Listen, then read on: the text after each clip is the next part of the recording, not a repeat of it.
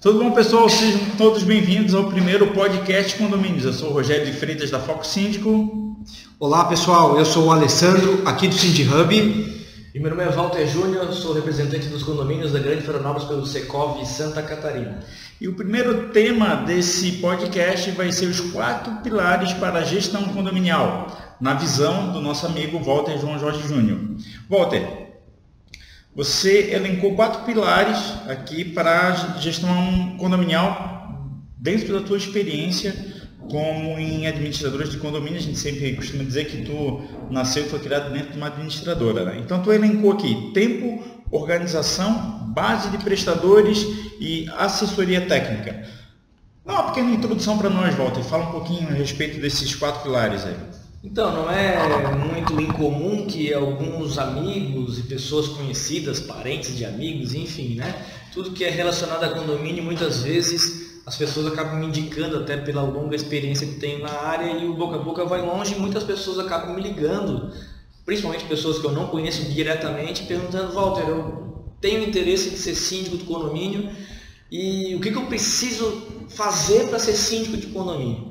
Então eu sempre faço esse alerta inicial desses quatro pilares para que a pessoa são quatro pilares básicos para que a pessoa consiga é, ter um bom start na sua gestão condominial e assim ele possa não ser pego totalmente no contrapé.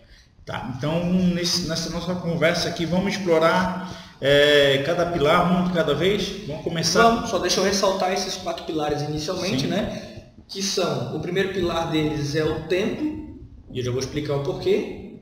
É, o segundo pilar é prestadores de serviço, né? a pessoa é, ter um bom rol de prestadores de serviço.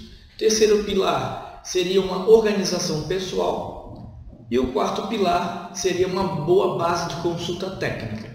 É, os quatro pilares eles não seguem uma ordem de, de importância. de importância ou de prioridade Porém, entretanto, contudo, todavia, né, como um bom jurista, a gente sempre fala isso, é, eu indico que o primeiro pilar deles, que é o tempo, é, ele seja condição sine qua non, condição essencial para que você consiga ter uma boa gestão condominial. Né? Se você pode, você pode ter todas as qualificações possíveis e imagináveis, necessárias ou não para desenvolvimento da sua função como síndico, mas se você não tiver tempo para colocá-las em prática, você vai ser um péssimo gestor. Mas vamos chegar lá. Tá, então vou fazer a primeira pergunta relativa ao tempo. Você falou se a pessoa não tiver o, o esse tempo organizado ou essa disponibilidade com relação a tempo, a gente sabe que todo mundo tem 24 horas no seu dia. Ninguém vai ter um dia com um horário diferente. Então, tempo, na verdade, é uma questão de prioridade. Né? E se você é, conseguir planejar, delegar e descentralizar as, as, as atribuições do síndico, você vai conseguir gerenciar melhor esse tempo. É, esse pilar parte um pouco desse princípio. Se nós formos considerar um condomínio que possui um corpo laboral adequado, o que, que eu chamo de corpo laboral adequado? Um condomínio que tenha a assistência de pessoas físicas, aí você consegue fazer delegação de boa parte das funções, porque querendo ou não, os funcionários do condomínio, principalmente o zelador, ele traz para si uma série de atribuições que acaba sobrando na mão do síndico. Mas quando a pessoa não possui na gestão, o síndico não possui é, para quem fazer a delegação de boa parte das funções que são do síndico, é, realmente o síndico vai precisar, dentro da sua vida pessoal, fazer uma reorganização de tudo para poder sobrar um bom tempo para conseguir desenvolver uma gestão condominial adequada. Porque hoje, é, administrar qualquer condomínio, desde o pequeno porte e principalmente os de grande porte, é muito mais difícil e exige muito mais conhecimento é, multidisciplinar é, do que boa parte das empresas que a gente acaba usufruindo no nosso dia a dia. Eu sempre digo que, no meu ponto de vista, salvo melhor juízo e com todo o respeito aos empresários que estão nos assistindo, eu considero, dentro da minha ignorância, que é muito mais difícil administrar um condomínio do que um restaurante médio porte. Legal. Muito legal o seu posicionamento, Walter. Agora deixa eu te fazer uma pergunta. Quando a gente está falando de um síndico profissional, é muito, é muito, fica muito mais claro saber, porque é o cara que vive aquilo, né? Ele, ele tem vários condomínios, a, o dia a dia dele é a vivência dentro do condomínio e com certeza ele busca, através da, de uma gestão eficiente, é, fazer com que tudo ande em sincronismo. Agora, quando a gente está falando de um síndico orgânico, um síndico morador, é, você imagina, ele tem que, ele tem que distribuir esse tempo que ele tem entre os afazeres da vida dele, o, o outro trabalho que ele tem e também a função de síndico que ele assumiu de, naquele condomínio. E eu vejo que é muito difícil para eles delegarem as tarefas. Eu acho que você tocou num ponto legal seria interessante a gente até explorar um pouquinho mais. Como é que funciona? Como é que se delega? É, é, porque você delegando mais, te sobra mais foco para você fazer outras atividades né, e focar no que realmente é importante numa gestão. Você pode falar um pouquinho sobre isso? É, o síndico conseguir fazer a delegação de atribuições que são dele primeiro ponto neurológico é que nós precisamos, eu, né, a palavra não saiu muito bem clara, mas vocês entenderam aí em casa, é, o síndico só pode fazer a delegação de funções que são dele desde que aprovado em assembleia. Né? E, e, a delegação de função, em regra geral, ela, ela demanda custos. Então, por exemplo, eu vou delegar a função de cobrar as cotas condominiais uh, para uma empresa de cobrança tem que passar por uma, uma assembleia e isso tem custo. Eu vou delegar para uma empresa fazer a gestão financeira, fazer os pagamentos uh, ordinários do condomínio. Isso demanda custo. Né? Eu vou delegar para uma pessoa fazer a fiscalização eh, de manutenção das áreas comuns, o síndico tem que costumeiramente estar passeando pelas áreas comuns para ver como anda a manutenção dessas áreas. Tudo isso eh, requer custos o que não é a regra dos condomínios. Os condomínios eles querem, é, na maioria das vezes, cada vez mais reduzir os custos e, infelizmente, quando nós temos síndicos que são moradores, que possuem as suas funções laborais particulares e que assumem a parte de sindicatura do condomínio, que é diferente de sindicância, né? assume a sindicatura do condomínio ah, para contribuir com a coletividade diante dos seus afazeres pessoais e diante do seu trabalho, é muito difícil ele conseguir convencer, mesmo diante dessas dificuldades pessoais, convencer a coletividade de que ele precisa delegar funções para que ele consiga desenvolver uma boa gestão. E o que a gente acaba vendo na prática é que geralmente quando a pessoa é eleita síndica do condomínio, ela passa a dormir no sofá.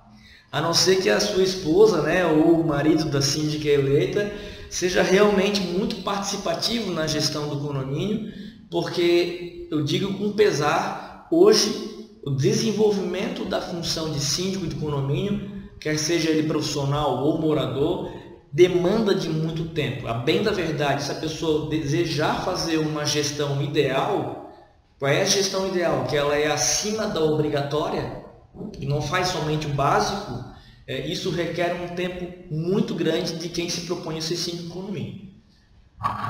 É, uma questão assim que eu acho que é bem pertinente, sobretudo sobre os síndicos profissionais, é que a gente tem a impressão, a gente é, é, costuma pensar que nós somos multitarefas. A gente consegue fazer várias coisas ao mesmo tempo.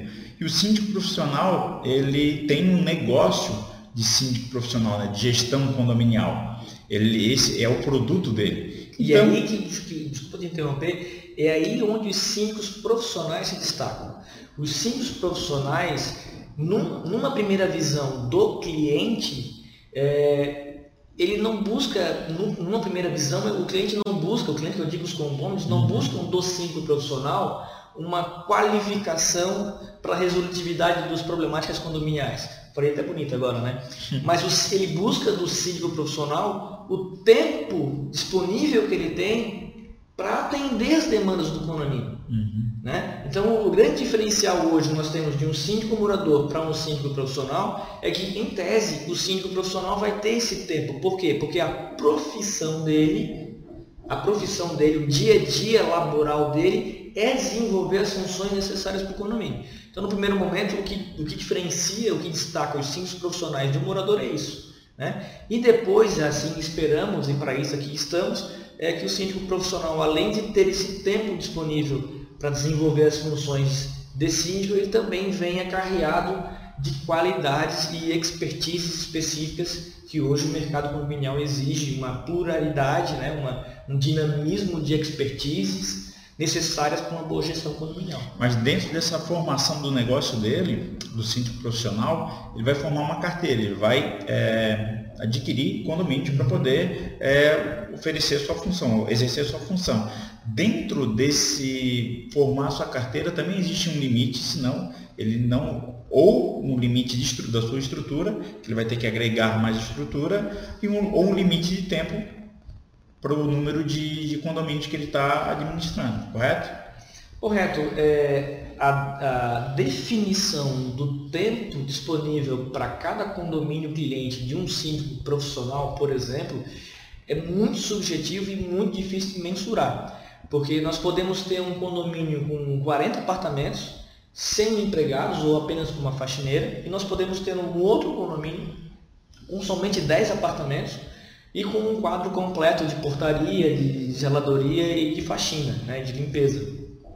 E o quadro social desse condomínio, o dinamismo social e é muitas vezes os infelizes sabores entre vizinhos neste condomínio vem a, a, a demandar nesse síndico profissional muito mais tempo do que o outro condomínio com 40 apartamentos, ou seja, quatro vezes mais moradores. É, é, vai, então, o, o, o síndico profissional, ao avaliar o tamanho da sua carteira, ele precisa necessariamente fazer uma avaliação social do condomínio. Né? Na hora de, essa é uma dica que eu deixo que é muito importante, não fazer avaliação da possibilidade até do quanto ele vai cobrar de remuneração daquele possível cliente, ele não fazer essa mensuração apenas com base na quantidade de empregados e quantidade de unidades privativas, mas também tentar de várias formas fazer um estudo social do condomínio. Porque infelizmente um condomínio com 10 apartamentos pode, e isso acontece, e eu já sofri isso na pele, é, entre aspas, incomodar e demandar mais tempo do síndico do que um condomínio com 40 unidades uhum. é, é, privativas. Né? Então, na hora do síndico fazer essa formulação da proposta e analisar qual é o tamanho da sua carteira, é, ele tem que fazer uma análise, é, no primeiro momento, além da quantidade de unidades privativas, além da quantidade de empregados, fazer uma verificação social do condomínio. E depois, por último, para fazer essa análise de se ele vai ter tempo ou não para absorver os condomínios, 1, 3, 5, 15 condomínios, ele também tem que verificar qual é a quantidade e profundidade de manutenções necessárias naquele condomínio. Muitas vezes os síndicos, os condomínios, desculpa, contratam um síndico profissional para encabeçar naquele condomínio o start de uma série de manutenções e benfeitorias no condomínio e você sabe que toda manutenção e toda boa benfeitoria tem que estar ali o proprietário representado pelo síndico em cima para poder tudo sair conforme a gente espera. Né? E para isso tudo acontecer,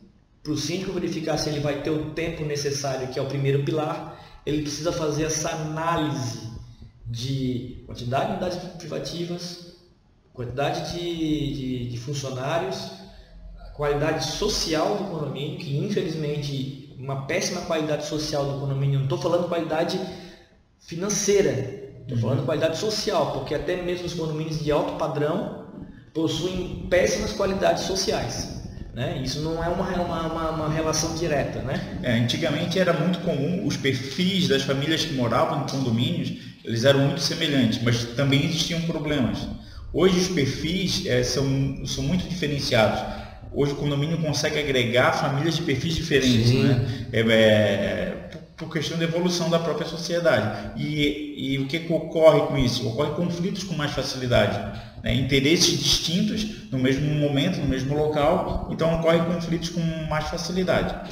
Potter, só para concluir essa questão do tempo, é, eu coloquei aqui que a, a, respeito do artigo 1348, que elencam as, as, as atribuições do síndico, né? Uhum. se é, esse rol de, de, de, de atribuições, são nove, se não me engano, são nove, né? São dez. São dez atribuições.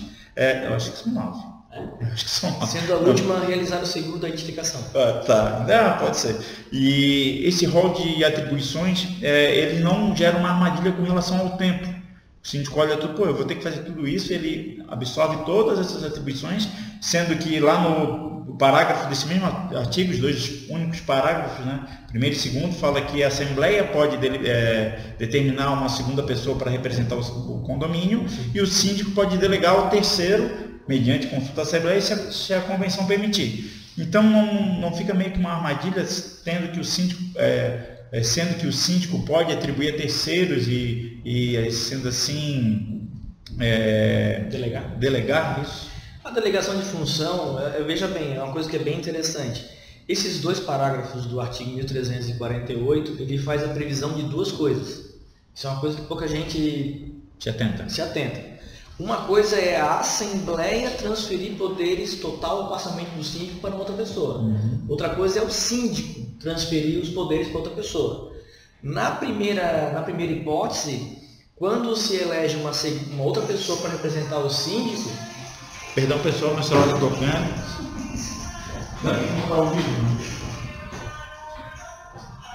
Cara, ligação de São Paulo, só para me arrombar com o meu vídeo. Você bota no modo avião, Puta, boa ideia.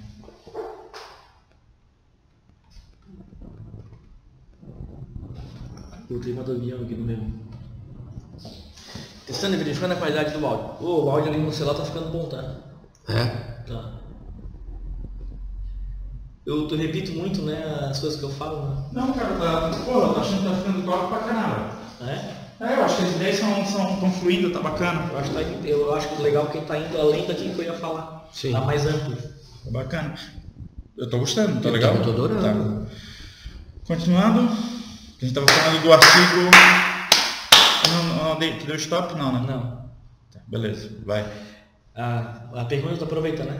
Sim, claro, só continuando. Então essa questão de delegação de funções ah, que o síndico muitas vezes precisa fazer para que o tempo seja possível, né? Para ele, é bom fazer um alerta de que o Código Civil no artigo 1348, nos parágrafos 1 e 2 ali, se não me falha a memória, ele faz a previsão de duas situações distintas. Uma coisa é o condomínio transferir total e parcialmente as atribuições do síndico para uma outra pessoa, e outra coisa é o síndico transferir a sua atribuição para outra pessoa. Nas duas hipóteses, evidentemente, elas têm que ser aprovadas pela Assembleia. Só que na primeira hipótese, onde a Assembleia que está delegando total ou parcialmente as atribuições do síndico, é, essa segunda pessoa que vai estar sendo escolhida, ela é uma escolha da Assembleia.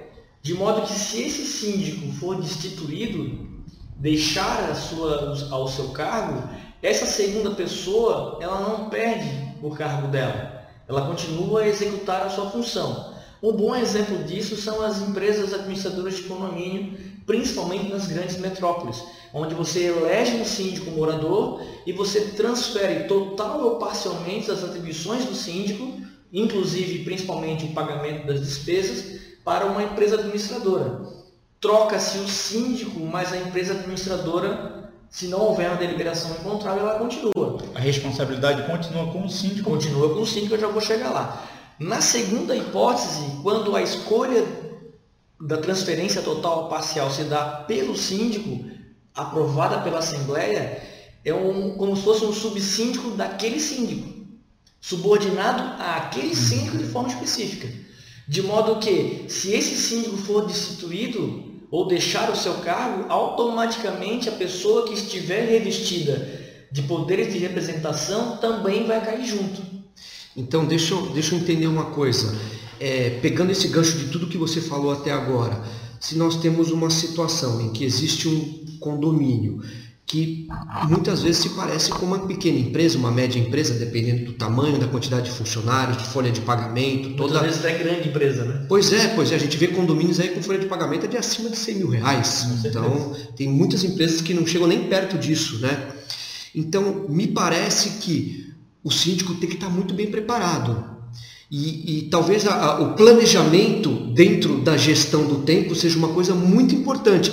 Quanto mais ele planejar as tarefas deles, o que ele vai delegar, quem faz o que, quando, onde, me parece que mais é, vai haver mais fluidez na gestão. Aproveitando até o gancho do que você falou no seu artigo outra vez sobre fluidez, não, me parece que é isso, né?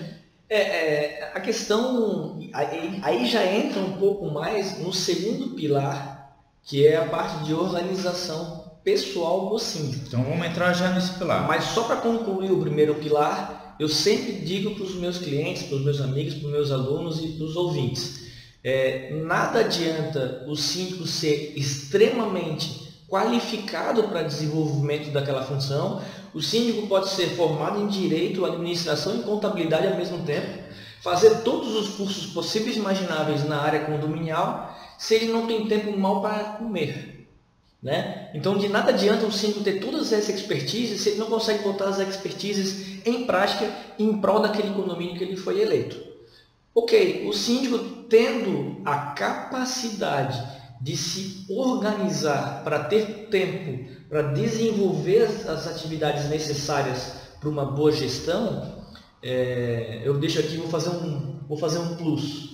Vou fazer um plus e já vou entrar na área de organização. Sempre Legal. quem faz plus cobra mais caro. Quem faz plus cobra mais caro. lá vem o hora extra. Eu vou dizer para vocês agora aqui, no meu ponto de vista particular, quais são os três itens que vão motivar e justificar uma boa remuneração síndico. Né? Eu tenho uma, uma certa. Pode escrever aqui. Primeira, primeira primeira justificativa para uma boa remuneração do síndico, para você que quer ser síndico profissional na hora de formatar a sua proposta comercial, primeira justificativa é a responsabilidade civil e criminal, que ela é 24 horas. Né? Ela é uma responsabilidade. É, que eu ia acertar. Exatamente. E se nós fosse fazer aqui a prova dos síndico 5 estrelas, se fosse uma, uma pergunta, você ia ser aprovado. É, sem fazer propagandas alheias, é, né? propaganda alheia. Mas, um abraço, Ricardo! Família Carpati, deixa um abraço é, aí. E deixa aqui uma dica, né? Rodrigo Carpá, enviei meu livro para ti por e-mail, pelo menos responda. Né? Dei um presente e, né? Esse cavalo dado não sai o dente. Uhum. Mas vamos lá. É, então, a primeira justificativa de uma boa remuneração para o síndico é a responsabilidade civil e criminal, que ela é 24 horas, enquanto a ata não cessar a gestão dele, ele possui essa responsabilidade. Essa responsabilidade na, verdade, na verdade, sim, são seis responsabilidades, né? Civil, criminal, trabalhista, é, tributária, previdenciária e ambiental. Então, mas, tudo isso, tudo mas, isso pesa. Mas todas essas responsabilidades, elas cara, são cara, cientificadas. O cara cobra mais caro, se o cara fala que é seis. Ah, o cara... Entendi, entendi. Mas, por exemplo, dentro da responsabilidade ambiental, o síndico que não tomar cuidado e o condomínio gerar algum dano ambiental, o síndico pode ser responsabilidade civilmente no valor necessário da multa. Sim. E os crimes ambientais também são passíveis de, de prisão e por aí vai, né? Uhum. Sim. Então, é, mas podemos elencar essas seis responsabilidades, que eu já nem lembrei quais são todas, podemos é, sintetizar as duas como sendo civil e criminal, que é 24 horas. Primeiro, então, item que vai justificar a, a, a remuneração do síndico. A segunda justificativa que vai ensejar aí uma boa remuneração por quem se coloca a dispor para ser síndico do condomínio, é a obrigatoriedade do síndico, e o síndico está representando os condôminos, então é uma obrigatoriedade do condomínio, de manter o habite emitido pela prefeitura. Então o síndico ele tem a obrigatoriedade de manter o estado de habitabilidade do edifício. Então, além da responsabilidade civil e criminal, ele tem a obrigação de manter o estado original da coisa. Não só de como ele recebeu da, da gestão anterior. Sim. Porque se nós tivermos ali um projetor multimídia adquirido por alguma gestão anterior, o síndico tem a obrigação de dar manutenção nesse projetor. Se queimar a lâmpada, ele vai trocar a lâmpada, se não tiver conserto, ele vai adquirir um novo projetor de marca e modelo em valor semelhante. Isso é manutenção da coisa. O estado de habitabilidade, que se resume pelo habite da prefeitura, gera uma série de responsabilidades porque os, o, o ABITS gira em torno de três S: segurança, salubridade e sossego. Então, o cumprimento das regras sanitárias municipais, o cumprimento das regras de segurança e edificação, né? Então, tudo isso gera uma série de responsabilidades que o síndico tem que estar diligente para que a falta de alguma manutenção né, não venha a, a incorrer o síndico aí numa responsabilidade civil, criminal, ou às vezes né, isso possa vir a respingar aí para os condôminos indiretamente. Então, responsabilidade civil e criminal, a parte de manutenção da BITS, e o terceiro item que vai justificar uma boa remuneração, isso é só um plus, tá, senhores, do, do que a gente está falando aqui sobre os quatro pilares de uma boa administração condominial, é a melhoria continuada do condomínio. Né? Ou seja, nós recebemos o condomínio pela incorporadora sem grades, sem câmeras, sem fechaduras eletromagnéticas, sem fechaduras mecânicas, né? sem um, um bom sistema de, de, de, segurança, né? um sistema de monitoramento. Enfim, existe a possibilidade de, ou às vezes o salão de festa não está bem guarnecido, né? que são obras geralmente chamadas de úteis, e um pezinho para o área rapidinho. Então, assim, o síndico, além de manter o edifício, ele tem que ter tempo para conseguir pensar na melhoria do condomínio, fazer a oitiva dos condôminos, tomar dos condôminos quais são as, os desejos e anseios que cada proprietário tem, sintetiza isso num, edital de convocação, leva para deliberação de assembleia, fica a dica, né, sempre, obviamente, e depois o síndico sai a executar essas melhorias continuadas do condomínio que vão além do ABITS. O, a manutenção do ABITS é a função básica do síndico. Né? Só que é, eu tenho reiterado isso e, e aqui a Grande Florianópolis já está adquirindo uma maturidade na área condominial e está percebendo que um bom síndico ele vai além do básico. Então, quando os condôminos contratam um síndico, eles, eles contratam pensando na boa manutenção do condomínio. Walter, só para completar esse teu plus aí, é que eu tenho é, o seguinte entendimento, posso estar equivocado, mas talvez eu tenha razão até um certo ponto, talvez eu esteja equivocado até um certo ponto. Eu acredito que não estou totalmente equivocado, nem totalmente certo com relação à ponderação que eu vou fazer agora.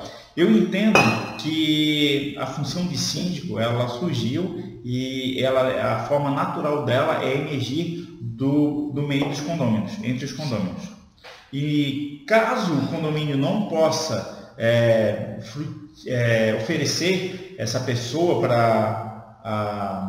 para exercer a função de síndico, né, o síndico profissional ele tem que vir com uma boa opção não ser a primeira opção. Ah, a função de síndico, que hoje é muito divulgado isso com, com, com o surgimento é, da função de síndico de várias é, capacitações e, e, vendendo essa ideia como uma profissão, como um meio de ganho, como né, uma, uma, uma nova, com boas Sim. remunerações e tudo mais, se vende muita ideia que o síndico deve ser um cara profissional. Eu penso não, não questão de pensar ao contrário, mas eu entendo que a função de síndico ela surgiu e ela deve emergir do meio, entre os condôminos.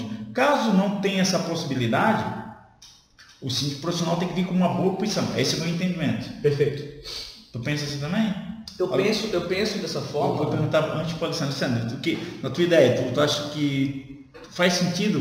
Ou um pouco de sentido? Faz, faz sentido, porque ninguém melhor do que o, as pessoas que moram e convivem o tempo todo dentro do condomínio, que elas dizer e entender o que está acontecendo. Obviamente, se tiver alguém interessado, eu acho que é, é, é válido o, o morador virar síndico, o conselho seja feito por pessoas que morem no condomínio. E o profissional, uma segunda opção mas. Uma boa opção. Uma segunda opção, isso que eu ia falar, uhum. uma ótima opção, porque eu vejo em várias gestões profissionais em que são solucionados problemas que talvez um, um, um síndico morador não ia conseguir. Uhum. Leva muito mais tempo para resolver uma situação que o síndico profissional já passou por aquela situação N vezes e tira de letra. Ou às vezes porque o santo de casa não faz milagre, às vezes, né? Isso também é um problema. Isso, isso é bíblico. É, pois é. Eu, eu, eu ressalto aqui o trabalho dos síndicos profissionais, porque, em regra, eles têm buscado muita qualificação. E eu volto a frisar, no meu entender, é muito mais difícil hoje diante das, das grandes responsabilidades que um condomínio legalmente constituído possui, perante o fisco, questões tributárias. Então, a, a gestão de um condomínio, no meu ponto de vista, ele requer do administrador, quer seja ele morador ou um síndico profissional, ele requer do administrador muito mais expertise, a, pluralidade de, de, de obrigações é tão grande que requer muita expertise do gestor. Né? Por isso que eu digo que, fazendo analogia aqui, é muito mais difícil fazer a gestão de um condomínio, quer seja de pequeno, médio ou grande porte, do que boa parte uh, das empresas hoje, de modo geral. Né? Porque hoje, gerir um condomínio, ele possui todas as obrigações decorrentes de qualquer empresa, todas as obrigações decorrentes de qualquer empresa, ainda mais com dois clubes, que é a manutenção da edificação, que não é de todo fácil, uhum. porque a edificação ela sofre uma constante é, depreciação e, e avarias decorrentes do tempo, e a sua grande utilização pelos usuários, né? Pode ser. Você sabe, você sabe que. Desculpa, isso, isso requer do, do, do administrador uma pluralidade de, de conhecimento muito grande. E quando o síndico ele é morador, ele precisa ter tempo para ir buscar e ter as, as informações necessárias para uma boa gestão. Duas coisas que eu, que eu observo com tudo que você vem colocando para a gente, trazendo de conhecimento para a gente. A primeira é, é, a gente percebe que vem muitas pessoas que nunca se imaginaram síndicos estão vindo para o mercado ou pela remuneração ou pela falta de opção e, e, e, e a gente tempo disponível. Ou porque tem tempo disponível. Então a gente percebe que é, há uma é, é difícil identificar qual que é a persona do síndico. São muitas pessoas com muitas qualidades. É o que a gente vem falando da multi, do síndico multitarefa, né? Mas ele tem que ser multitarefa. Com certeza, eu vejo assim. Eu vejo o síndico é um pouco advogado, é um pouco psicólogo, é um pouco é, é, cobrador, é um pouco. São várias, são tantas mas tarefas. Pode perder o foco, não é merchandising. Sim, né? sim, sim. Não, mas, mas o, o, o ponto, que... o ponto que eu quero chegar nisso é Hoje nós estamos vendo os condomínios caminharem para que a gente escuta falar muito do condomínio 4.0, que é um condomínio com processos e gestão eficiente. Como, como é que se equilibra isso, né? Como é, que, como é que você consegue fazer sendo que dentro do condomínio são muitas pessoas diferentes? Né? Eu tenho um síndico jovem, profissional de, de uma determinada área, eu tenho um síndico que é o aposentado, que está com tempo livre. Como é que o, o, condomínio ganha com isso? Como é que faz para que a gestão seja eficiente diante de tantas pessoas com tantas qualidades e tantas eficiências ao mesmo tempo? É, o que eu vejo hoje nos condomínios, pelo menos aqui da Grande Florianópolis, é uma falta de vontade dos próprios condomínios desenvolverem as suas normativas e o seu plano diretor seria o modus operandi de uma boa gestão. É, com o advento do Código Civil, que já não é mais novo faz tempo, é, é, certo e é visível que cabe aos próprios condôminos, no âmbito da convenção condominial, tecer como é que vai ser a forma de administração, tal, etc. Então, o que, que a gente vê hoje nos condomínios? É, existem convenções muito simplórias, convenções que não fazem previsão é, de possíveis situações. E quando as situações acontecem, o, o síndico não se vê amparado por uma resolutividade objetiva e boa. Então, o que, eu sempre indico para os condomínios? Além de você ter um bom gestor, um gestor que, que tenha tempo, um gestor que seja organizado, um gestor que tenha uma boa base de consulta, o ideal para os condomínios independente seja síndico morador ou síndico profissional, o ideal para os condomínios é que eles tenham é, normatizado o modus operandi daquele condomínio. Ou seja, como é que vai ser é, executado pelo síndico, pelos moradores, pelos empregados, o, na gestão do condomínio. Quais são as benfeitorias e manutenções de curto, médio e longo prazo? Qual é a visão do condomínio para daqui a 50 anos? É muito raro a gente ver um condomínio que, que, que faça um estudo que vá ultrapassar a gestão daquele síndico. É muito, eu sempre digo que condomínio é minicidade. E, e, e a gestão condominial que nasce ou deveria nascer da deliberação e da vontade dos condôminos, não foge muito disso. A gente vê geralmente os condomínios apagando incêndio, é, resolvendo situações que poderiam ter sido resolvidas já de forma antecipada. Então, esse pensamento é, que vai além do básico, ou seja, vamos se antecipar às situações. Como é que, é o, como é que vai ser o condomínio daqui a 50 anos? O que, que a gente espera para o condomínio daqui a 50 anos? Eu acho que é, é raro o síndico que pensa em deixar um legado. E quando ele pensa em deixar um legado, ele, ele se afeiçoa a esse legado. Ah, esse foi o meu legado. Aí, na verdade, o legado do síndico, ele deve pensar em deixar um legado, mas até ser é, superado pelo próximo legado do próximo síndico. É o que as últimas eleições veio bater um pouco nessa tecla, através do candidato que foi eleito, que é um plano de Estado e não um plano de governo. Então, o que os condomínios precisam para chegar a um condomínio 4.0, no meu ponto de vista, é justamente trazer para as assembleias toda essa, essa, pluralidade, esse dinamismo de situações e necessidades que o condomínio tem, elencar as, as prioridades, sempre com muita fundamentação técnica para poder realmente dizer o que é prioritário ou não e poder traçar um plano de governo e não um plano de Estado. Desculpa, um plano de, um plano de Estado e não um plano de governo. Trazer ali uma visão o que vai ser executado nos próximos 12 meses, nos próximos 5 anos, nos próximos 50 anos. Né? Onde é que o economia vai chegar? Então, por isso que eu digo que é, dentro dessa melhoria continuada, que é o terceiro item que Sim. vai justificar a remuneração do síndico, o síndico profissional pode incentivar aos condomínios né, a execução dessa melhoria continuada. Né? É, a manutenção do condomínio, quando que ela é realizada, como que ela deve ser realizada. Né? É, podemos ter melhorias que hoje sejam tópicas para o condomínio. Mas se o condomínio já vier pedalando em direção a, a esse objetivo, daqui a 5, 6, 10, 15 anos, a gente vai ter isso concluído. Vou dar um exemplo, um, exemplo prático para vocês de situação que não é pensada de forma antecipada, mas que acontece em todos os condomínios. Em regra geral, entre 10 a 15 anos, o condomínio precisa passar por uma reforma geral do seu telhado. E geralmente a gente só vai pensar na reforma geral do telhado quando a quantidade de infiltrações no, no telhado já colapso. enormes, virou colapso. colapso né? E a regra geral, infelizmente, em, no, que pese, no que pese a reforma de telhados, a regra geral é que ou tu faz tudo ou tu não faz nada. Uhum. A regra geral. Com algumas exceções, quando a gente faz conserto ali de pontuais de calha, vem resolver o problema. Mas vai chegar um momento em que as telhas vão estar muito quebradiças. Uhum. Vai chegar um momento em que as madeiras vão envelhecer. Pode ser que demore 15, 20, 30 anos, mas o condomínio está conseguindo acompanhar o envelhecimento gradual do telhado, o condomínio está se preparando para fazer a reforma do Sim. telhado, a reforma do telhado, vamos frisar, não, não acontece de 5 em 5 anos, hum. acontece de 10 em 10.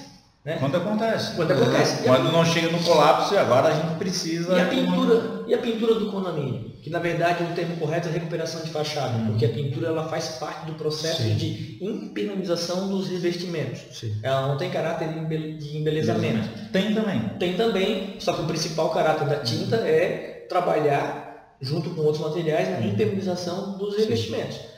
E se tiver, vira uma obra voluptuária, né? Se não, ela é necessária. É, mas não vamos entrar nesse ente. Mas veja bem. Outro podcast. É, qual, é, qual é o condomínio que, ao encerrar a pintura e encerrar o seu respectivo rateio, se fez, já começa uma outra arrecadação para daqui a cinco anos pintar o prédio. Eu sempre falo isso para os meus clientes. Já começa um rateio bem simbólico para daqui a cinco anos, você já vem pedalando na marcha mais leve e quando for pintar você já tem já os recursos necessários para pintar o condomínio. Claro, tem que fazer a previsão da inflação, tal, etc, para poder ajustar o rateio à real necessidade para daqui a cinco anos, mas isso é fácil mensurar a nossa atual realidade do Brasil. Mas para nós chegarmos na sindicatura do condomínio 4.0, nós precisamos, infelizmente, Por que eu digo infelizmente? Porque os condôminos não desejam participar desse processo.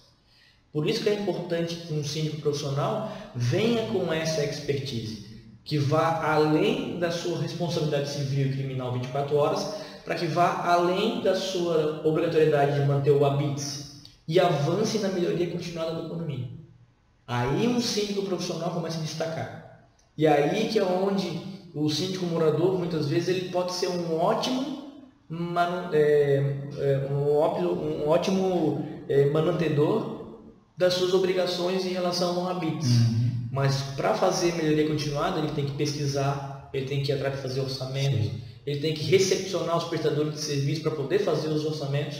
Porque muitas vezes, para fazer manutenção dos, do, dos três S da habitabilidade, o condomínio já tem ali um contrato com o cara que faz manutenção das bombas, do elevador, do portão, do interfone.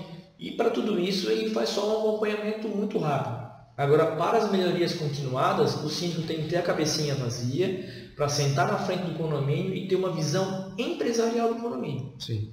Né? A visão de manutenção é uma visão de gestor. E o síndico 4.0 ele não é apenas o gestor. A grande maioria das empresas do Brasil tem como gestor os seus gerentes. Né? E o empresário é aquele que tem que ter a visão de crescimento. Uma visão diferente. Ele tem que atravessar a rua, cruzar os braços na frente da edificação e pensar aonde que a gente pode melhorar. É. Quando eu estava fazendo minhas anotações aqui a respeito do item que a gente está falando, que é a organização, é, eu coloquei, eu escrevi a palavra clareza, né? Mostrei Nem você... entramos ainda na organização. É, não, não, já falamos um pouco, na verdade. Algumas perguntas que eu, que eu ia fazer já foram respondidas. Mas eu acho que o, a função de síndico profissional, ela deve trazer um pouco de clareza para essa, essa função, para a gestão condominial. Essa grande, a, a grande atribuição que o perfil do síndico, do novo síndico, do síndico 4.0, o síndico do futuro, aquele perfil que a gente está modelando desde já, né? o perfil do síndico do futuro a gente não está entregue para nós ainda. Nós ainda estamos no processo de edificá-lo. Então, ele, o que ele vai trazer para para a função do síndico, para o mercado condominial e para os condomínios e os condôminos, é essa clareza na gestão é, condominial, que parte um pouco da organização toda a estrutura social, toda a história da humanidade, até mesmo a própria natureza, ela, ela é em ordem, ela, ela se, se reproduziu, se proliferou, proliferou. Tá certo? Tá, tá bom, obrigado. Então, é, faz parte né, da, da, da, nossa natureza é, evoluir por uma ordem. Então, vamos falar um pouquinho, vamos entrar então, de então, vez no tema organização. O simples tendo tempo ele tem que ser organizado. Posso fazer uma pergunta antes claro. da gente entrar nesse tema? Só para não perder o gancho da longevidade dos condomínios que você entrou, eu achei interessante para a gente, para que os nossos ouvintes né, é, conheçam um pouco mais. Eu perguntei essa semana para um grande amigo da área condominial como é que ele vê o síndico daqui a, os síndicos daqui a 10 anos, daqui a 20 anos.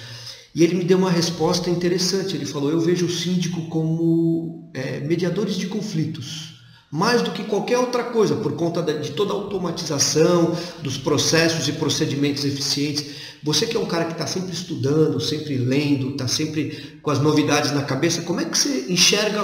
Você falou muito, ah, o condomínio tem que ser, é, tem que ser visto daqui a 50 anos. E como é que o síndico vai se ver daqui a 50 anos? Como é que você encara isso?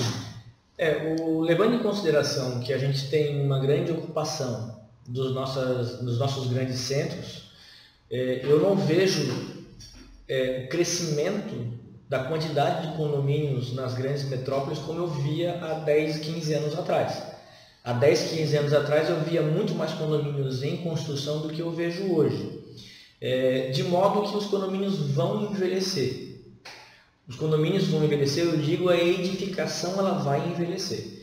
Levando em consideração que o condomínio vai envelhecer, eu não vejo hoje como um, uma boa perspectiva, eu não vejo hoje com muita clareza que os condomínios, dentro das suas manutenções da estrutura física, não vejo muito que eles vão entrar no modo automático e automatizado. Tá? Existem alguns itens que vão entrar sim em automação, que vão requerer é, dos condomínios cada vez mais a digitalização dos seus processos, Tá? Mas é, a O função... processo de tecnologia embarcada, né? que é o Exato. 4.0 que a gente fala. Exatamente. Então, assim, os condomínios ideais é que eles tenham processos mais rápidos, mais automatizados e mais claros e mais participativos. É, o que ainda vai demandar dos síndicos é essa gestão de manutenção das coisas. Porém, aquilo que eu falei anteriormente, os bons síndicos de hoje não são mais os síndicos que fazem básico. Né? É os síndicos que também vão atrás da melhoria continuada dos condomínios. Sim. Tá? E faz parte da melhoria continuada dos condomínios a melhoria social do condomínio. Lembra que eu falei no começo que o síndico, quando vai formatar a sua proposta de prestação de serviço, ele tem que analisar a qualidade social do condomínio? Então, depois que ele assumiu, na medida que ele vai analisando as patologias sociais que tem o condomínio, eu vejo que cada vez mais o síndico acaba trabalhando como mediador, acaba trabalhando até mesmo como um deus daquele condomínio. Sim. Né? Você sabe uma coisa que eu, que eu ponho na balança quando eu vou fazer uma proposta de síndico profissional? Dentro disso que tu falou, é o sonho que está dentro daquele, do conceito daquele condomínio. Porque a, a construtora, quando ela vende, principalmente um condomínio que está sendo entregue, né? Sim. A construtora, quando entrega, quando vende aquilo, ela vende um sonho. E a pessoa que compra o condômino, que se torna condômino daquele, daquele empreendimento, ele está comprando um sonho. Sim. E parece que faz parte do síndico, é, da, da, da função do síndico, fazer aquele sonho funcionar. Imagina, tu comprar um, um condomínio, um apartamento, um condomínio que possui sauna, é, academia, piscina, salão de festa, é, home theater, home theater, como é que se chama? É, É home cinema. home cinema, espaço gourmet, é, é, marina. Eu tinha um condomínio que tinha marina. Se fazer uma marina funcionar, tu tem que entender de botar barco para água e tirar o barco da água, manutenção de barco, Sim. guardar o barco. Tem condomínios que tem aquele concierge, né? Como é que fala? Sim, sim, que sim. vai até que leva as cadeiras de praia na praia, Tem leva isso. gelo na praia. L ponto. Daí, pô, tem que saber da, da, da, As regras básicas, pelo menos, né? Da... da, da lei para ter um L ponto dentro do condomínio. Sim. O cara vai poder pousar com horário, levantar. É, tudo isso é complicado. Tem, tu administra um sonho. Então não é só a questão social das pessoas que estão lá, é o sonho que elas estão comprando, que vai é, afetar a questão social. Aquele grupo que, que, é- que eles têm isso em comum. Todos eles compraram esse do Sim. Agora tu não tinha pensado nesse ponto, aí te complicou o teu conceito. É, e as pessoas acabam colocando no síndico, e um bom exemplo disso aí é o próprio Tim Maia, né? É, Chamou o é, síndico. ele chama o síndico, né? É, Tim Maia, né? É, Tim Maia. Isso aí. Então, assim, é, as pessoas acabam depositando na figura do síndico a resolutividade de todas as questões que ocorrem dentro do condomínio. Sim. Só que uma coisa que eu gosto de deixar bem claro, geralmente, para as pessoas, é que a gente deve nunca inverter os valores. O brasileiro, principalmente por não possuir princípios, desculpem a palavra, mas é uma realidade, quando- os brasileiros não possuem princípios, né? E se não tiver escrito e escrachado, o brasileiro não cumpre. E mesmo se tiver escrito e escrachado, como diz o outro, ele tenta achar uma forma de burlar aquilo.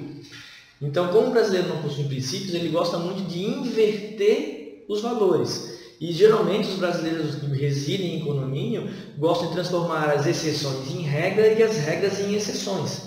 A E gente nesse- chama isso de farinha pouco meu perão primeiro.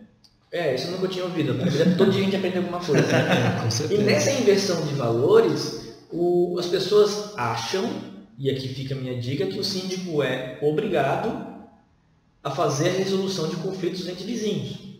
Ok? Então, é muito interessante que a gente deixe claro que a regra geral das normas que regem o condomínio é o síndico não é obrigado a fazer gestão de conflitos entre condomínios.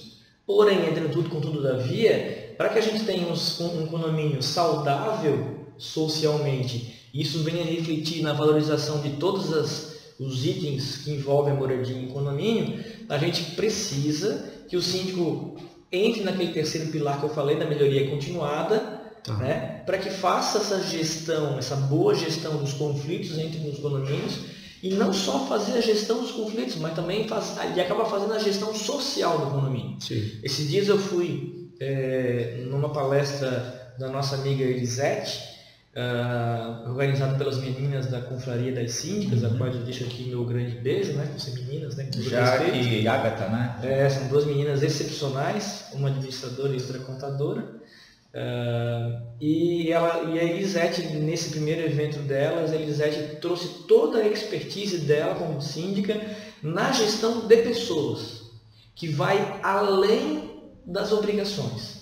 Então a, a Elisete ela pode ser considerada uma boa síndica. No caso, ela, ela apresentou um, um trabalho feito no condomínio em que ela reside, mas ela também é síndica profissional e todo esse material que ela apresentou para nós são, são itens que vão além das funções obrigatórias do síndico. Então, para nós chegarmos lá no condomínio 4.0, além de nós termos todo o investimento de tecnologia embarcada para agilizar e facilitar os serviços comuns, a gente precisa ter é, um trabalho social a ser desenvolvido dentro do condomínio. O que fazer exatamente foge da minha expertise, da minha expertise atual. Né? Posso trazer aqui alguns exemplos, mas são exemplos que não são decorrentes da minha expertise, mas realmente elas têm que ser observadas. Legal. Beleza. Observação, é... organização? Organização, vamos lá. Terceiro pilar, então, até agora a gente falou sobre tempo. É... Vamos entrar no segundo. Que vamos entrar no segundo. Uma hora de, de, de podcast aqui, vamos entrar no segundo. Depois dá editar. Vamos lá, organização. Dentro da organização, quais são os itens que o condomínio tem que, os síndicos têm que partir para poder ter uma boa gestão? Ele tem tempo para desenvolver função? Ok, vamos para a área de organização. O síndico precisa saber quais são as despesas ordinárias do condomínio.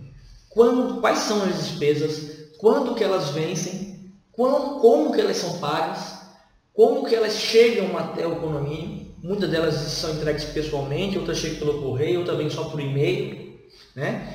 E quais despesas geram é, recolhimento de impostos né? Uhum. e quais tipos de impostos são recolhidos sobre essas despesas. Primeiro ponto, organização nesse sentido. Ok? Ele pagando as despesas, ele em tese está mantendo o estado de habitabilidade do edifício, porque ele está pagando lá o responsável pelos elevadores, responsável pelas bombas, está pagando a água, a luz, os empregados os impostos correlatos.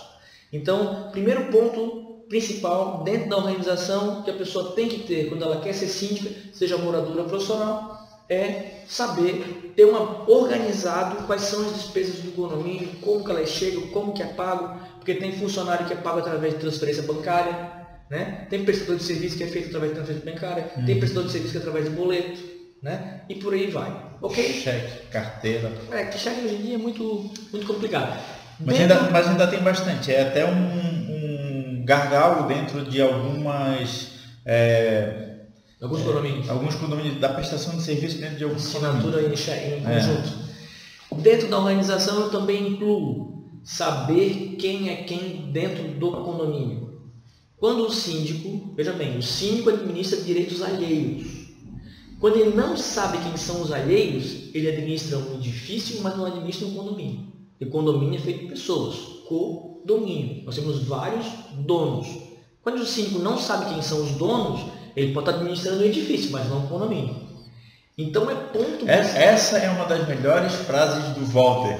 eu, eu adoro, eu vi a primeira. O Walter já foi meu professor em, em alguns vários cursos, né? Está sendo meu professor agora, a gente pode até dizer. E na primeira aula que ele me deu, ele usou essa frase. Eu, isso foi em 2013, 14, não me lembro. Não, não e até hoje eu acho uma das melhores frases. Tem outra também que eu falei para ele. É, eu usei a, essa frase que tu falou muito legal, assim, não me lembro. Ah, cara, não lembro, então eu vou, vou inventar várias frases e vou atribuir para ti. essa frase é do Walter. Se o pessoal não gostar, se tiver alguma resposta, ah, foi o Walter que falou isso. Se não é do Walter, é do Amaro Jabor, né? eu, eu, eu, muitas vezes, obrigado, Alessandro, eu muitas vezes tenho insights, né? Hum. E a maioria dos meus insights é quando eu estou caminhando ou dirigindo. Né? Mas é uma verdade, o síndico tem que saber quem é quem dentro do condomínio. Então, primeiro ponto, ele tem que saber quem são os proprietários de cada apartamento, de cada vaga de garagem. Segundo ponto, ele tem que saber quem está usando os imóveis. Se for comercial, a gente chama de usuário. Se for residencial, a gente chama de morador. Quais são os contatos diretos de cada morador? Quais são os contatos diretos de cada proprietário? Quais são os contatos de emergência? Às vezes dispara um alarme 3 horas da manhã de uma segunda para terça na garagem X. Quem, de quem é aquela garagem? De quem é aquele carro?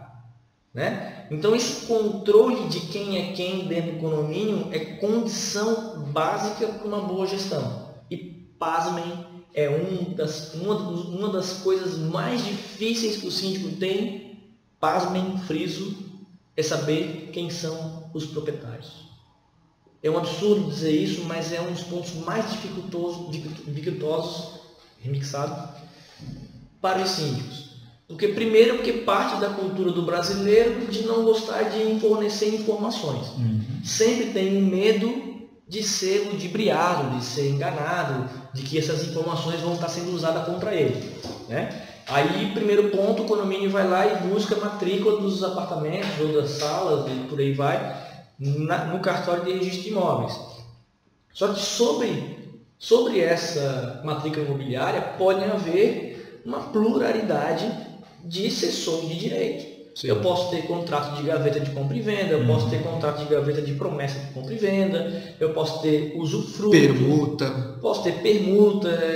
existe o Código Civil equipara a proprietários, os promitentes compradores uhum. e cessionários de direito. E, ele, e, e sendo assim, eles promitentes compradores, eles devem ser convocados com uma assembleia. Exatamente. E o, código, o STJ já possui uma súmula, já bem antiga, que os contratos de gaveta são documentos hábeis. Uhum para habilitar a pessoa como proprietário. Não é à toa que muitos desses proprietários, dependendo do tipo de ação judicial, entra como o terceiro prejudicado nas ações judiciais. Né? Principalmente nessas ações aí em que existe penhora de imóvel, etc. A pessoa não registrou lá o, a escritura no registro de imóveis tal, a pessoa entra como o terceiro interessado, na verdade. Né? Falei prejudicado, mas é interessado, mas não deixa de ser prejudicado. Né? Com certeza. Então, é, pasmem, mas um dos pontos mais difíceis que os gestores têm é saber quem é quem dentro do condomínio.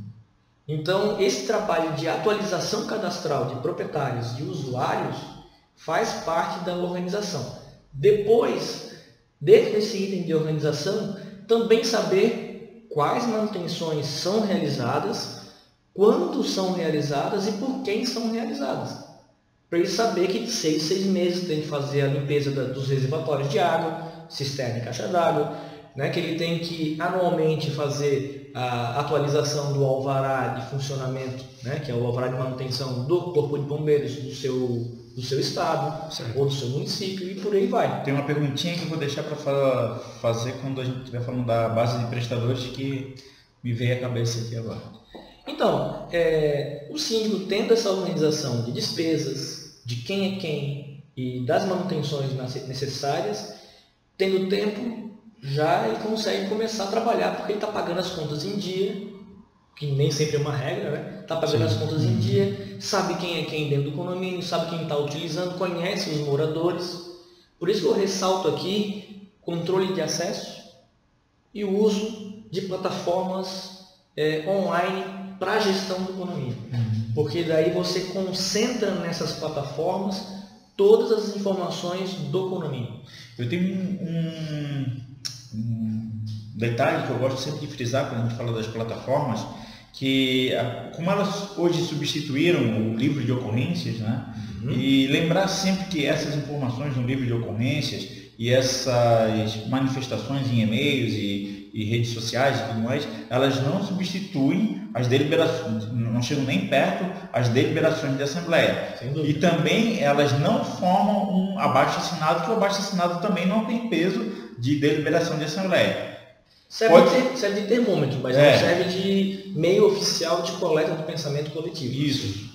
Perfeito. É, eu ressalto muito o seguinte, tá? É, antigamente, os condomínios trabalhavam de forma analógica. Então, nós tínhamos lá uma pastinha com o cadastro dos moradores, nós tínhamos lá uma pastinha com os contratos do prestador de serviço, e por aí vai. Eu acho muito saudável o uso das plataformas online. Nós temos aí o S-Conde, nós temos o Winker aqui na nossa grande Florianópolis, né? duas plataformas muito boas.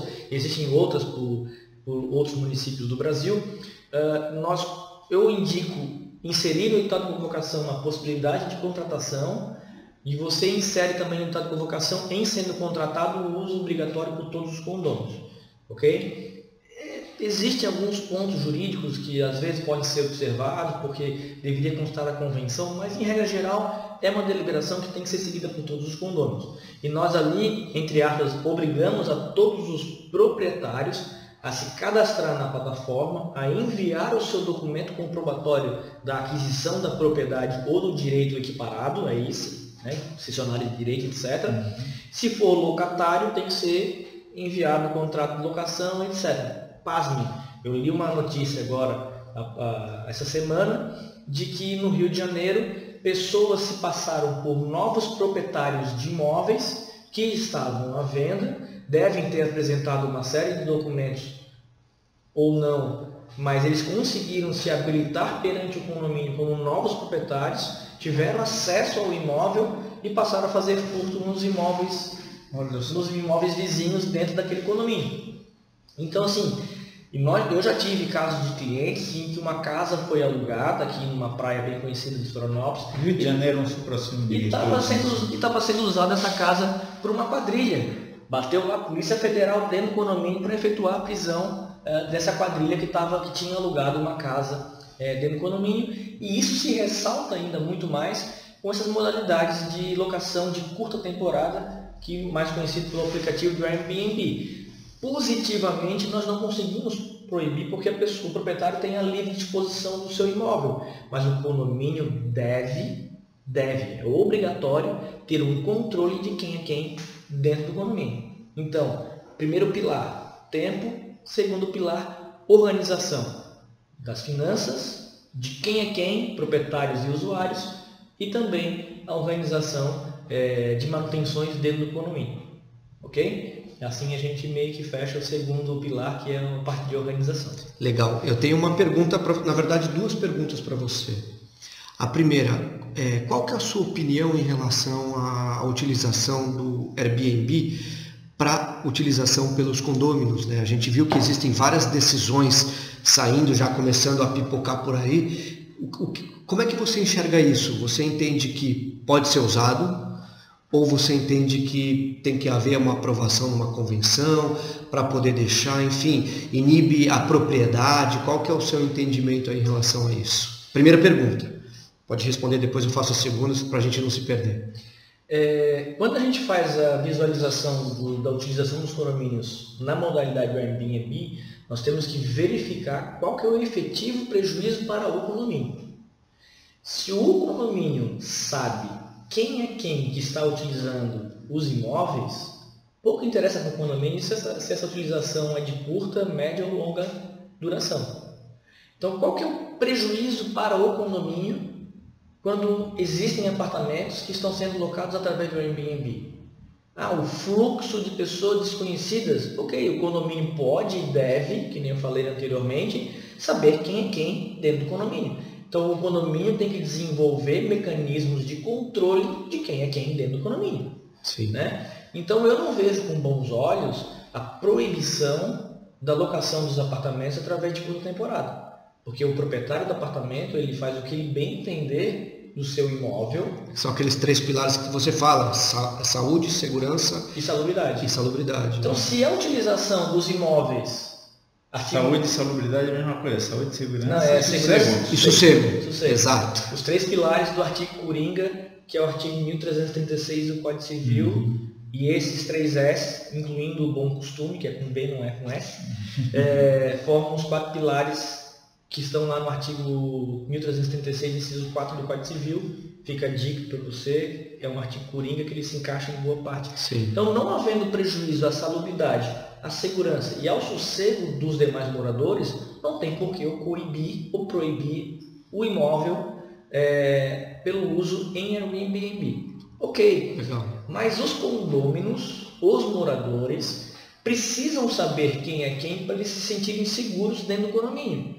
Ok, eu não vejo problema nenhum de você identificar de alguma forma quem são esses moradores que estão utilizando as áreas comuns de maneira transitória e curta. Sim. Então eu não vejo com maus olhos, por exemplo, que para a pessoa que locou o imóvel em Airbnb, eu não vejo com, com maus olhos utilizar uma, uma, uma fita no braço, uma fita daquelas que reutilizáveis, etc Tipo um camarote. Tipo um camarote, alguma coisa tipo assim, para que os, os, demais usuários normais do condomínio, né, não que os Airbnb sejam anormais, mas as pessoas possam se sentir tranquilizadas de que aquela pessoa que ele nunca viu na vida, que vai estar ali na área comum circulando, ele foi devidamente identificado perante a administração do condomínio. Eu acho que uma fita não seria legal, mas um ferro quente, Airbnb, todas as palavras Airbnb, mas só o ar, né? Pode ser no rosto também, pode ser no pescoço, assim, descreve. Então, desde o começo de toda essa discussão a respeito do Airbnb, por exemplo, é, eu sempre bati nessa tecla. Tá? Eu confesso para vocês que eu não fiz mais nenhuma pesquisa, mas eu creio que seja desnecessária porque eu sabia desde o começo de que. Agora é fácil falar, meu querido. Não, ó. Agora é fácil falar. Eu peguei. mas eu sempre soube que no frigir dos ovos, não sei se essa palavra está certa, se essa, se essa frase está certa, eu sempre soube que ia morrer na praia todas as tentativas de proibir o uso uh, dos imóveis através do Airbnb. Da mesma forma, eu também não vejo com bons olhos que seja restringido o uso das áreas comuns, principalmente as de lazer, aos moradores do condomínio que estão lá na modalidade Airbnb. Eu já tive alguns clientes que quiseram proibir o uso de piscina, o uso de sauna e o uso de quadra por moradores de Airbnb sob o pretexto de que eles não usam essas áreas comuns de uma maneira salutar. Mas eu também não vejo com bons olhos dentro da prática do Airbnb existir a prestação, aquele concierge, pessoa que recebe lá o hóspede, né? porque ela, ela tem uma, uma, uma configuração de hospedagem.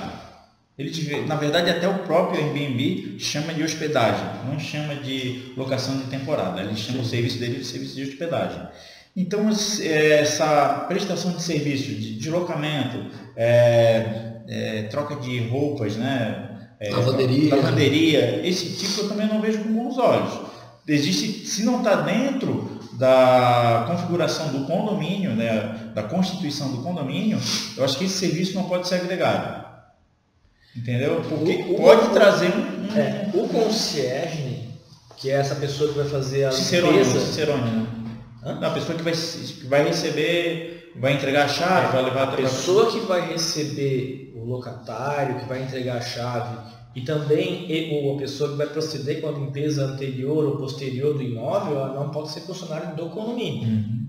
Né? São, são serviços distintos. Pode ser que algum condomínio, em deliberação em assembleia, aprove esse tipo de serviço. Eu tenho vários clientes, por exemplo, que nós temos garagistas dentro do condomínio, por haver uma série de garagens trancadas e o condomínio mantém um garagista. Sim. Assim como eu tenho condomínios que possuem um funcionário apenas para levar gelo e cadeiras de praia na areia, uhum. no período do verão. Então, assim, isso depende da aprovação de cada condomínio, mas pela regra geral, o simples fato da, do, do aplicativo utilizar o termo hospedagem, isso não fere objetivamente é, é direitos por, condominiais. Porque, por analogia, equipara-se a locação por temporada, né? Se, eu vou fazer uma outra analogia. O Airbnb ele se equipara muito à situação do advogado que faz as suas funções laborais dentro do seu apartamento. Ok? Da pessoa que é massagista, terapêutica e etc., que faz atendimento aos seus clientes dentro do seu apartamento. Qual que é o efetivo prejuízo para o condomínio quando a gente tem esse tipo de execução do home office. A gente, a gente bate muito, os condôminos, numa regra geral, principalmente os de mais idade, com todo respeito, é, eles gostam muito de bater na tecla dos direitos e deveres, mas esquecem de fazer uma análise do efetivo prejuízo. Porque quando você reivindica um direito sem haver um efetivo prejuízo, você pode estar incorrendo no abuso do direito. Sim. Né? Então, ou seja, se nós normatizarmos que não pode haver nenhum tipo de desenvolvimento de funções laborais dentro dos imóveis, a gente tem que fazer uma analogia contrária, a gente tem que fazer um pouquinho o papel do advogado do diabo. Né? Qual que é o efetivo prejuízo para o condomínio das pessoas desenvolverem suas funções laborais dentro dos condomínios? Cai naquele artigo que a gente mencionou, saúde, sossego e segurança. Segurança é, pela ordem do qual é a segurança, segurança, seguridade e sossego. Então, assim, a gente tem que fazer uma análise desses três itens para a gente analisar se realmente vai ser possível fazer algum tipo de, de, de, de Restrição. restrição. Legal. Né? Não, Segunda pergunta. segunda pergunta. Vamos colocar ele na berlinda. Vamos. Locatário pode votar ou não pode em assembleia? Rapaz, tá fugindo da nossa. A ideia é essa, tirar o Podemos- convidado do, da zona de conforto. Conforto. tá, então eu vou responder agora. Depois o Rogério vai editar e colocar no final porque foge dos quatro pilares. Bota se eu quiser, quem edita aqui sou eu. Quem manda é ele. Olha só, que, olha só que interessante. A beleza do juridiquês, entre aspas, é o subjetivismo e a necessidade de uma análise por vários pontos de Claro. vista. Né? Eu já tinha falado aqui em off aqui que dentro dessa questão existem divergências de entendimentos dentro eh, de várias pessoas que eh, estudam a matéria. Inclusive, eh, existem divergências de entendimento meu com amigos e divergências de entendimento meu com professores meus. Né? Não vou citar aqui nomes, mas no meu ponto de vista é totalmente inconcebível que os locatários, mais comumente chamados de inquilinos, votem para síndico.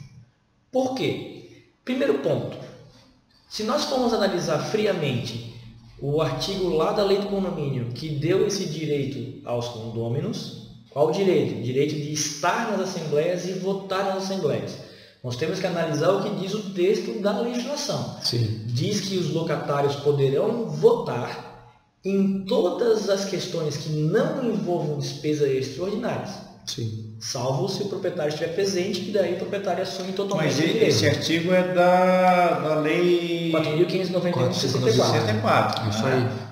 Então, o Código Civil já trouxe um entendimento, já não, tratou, não tratou esse assunto. Sim. Inclusive, deixo aqui a minha dica, eu tô, hoje eu trabalhei mais um pouco nela, que é no meu projeto de lei de revogação dos 27 primeiros artigos da lei do condomínio, né, para acabar com essa discussão e, e, e, e deixar bem claro que locatário não vota para síndico.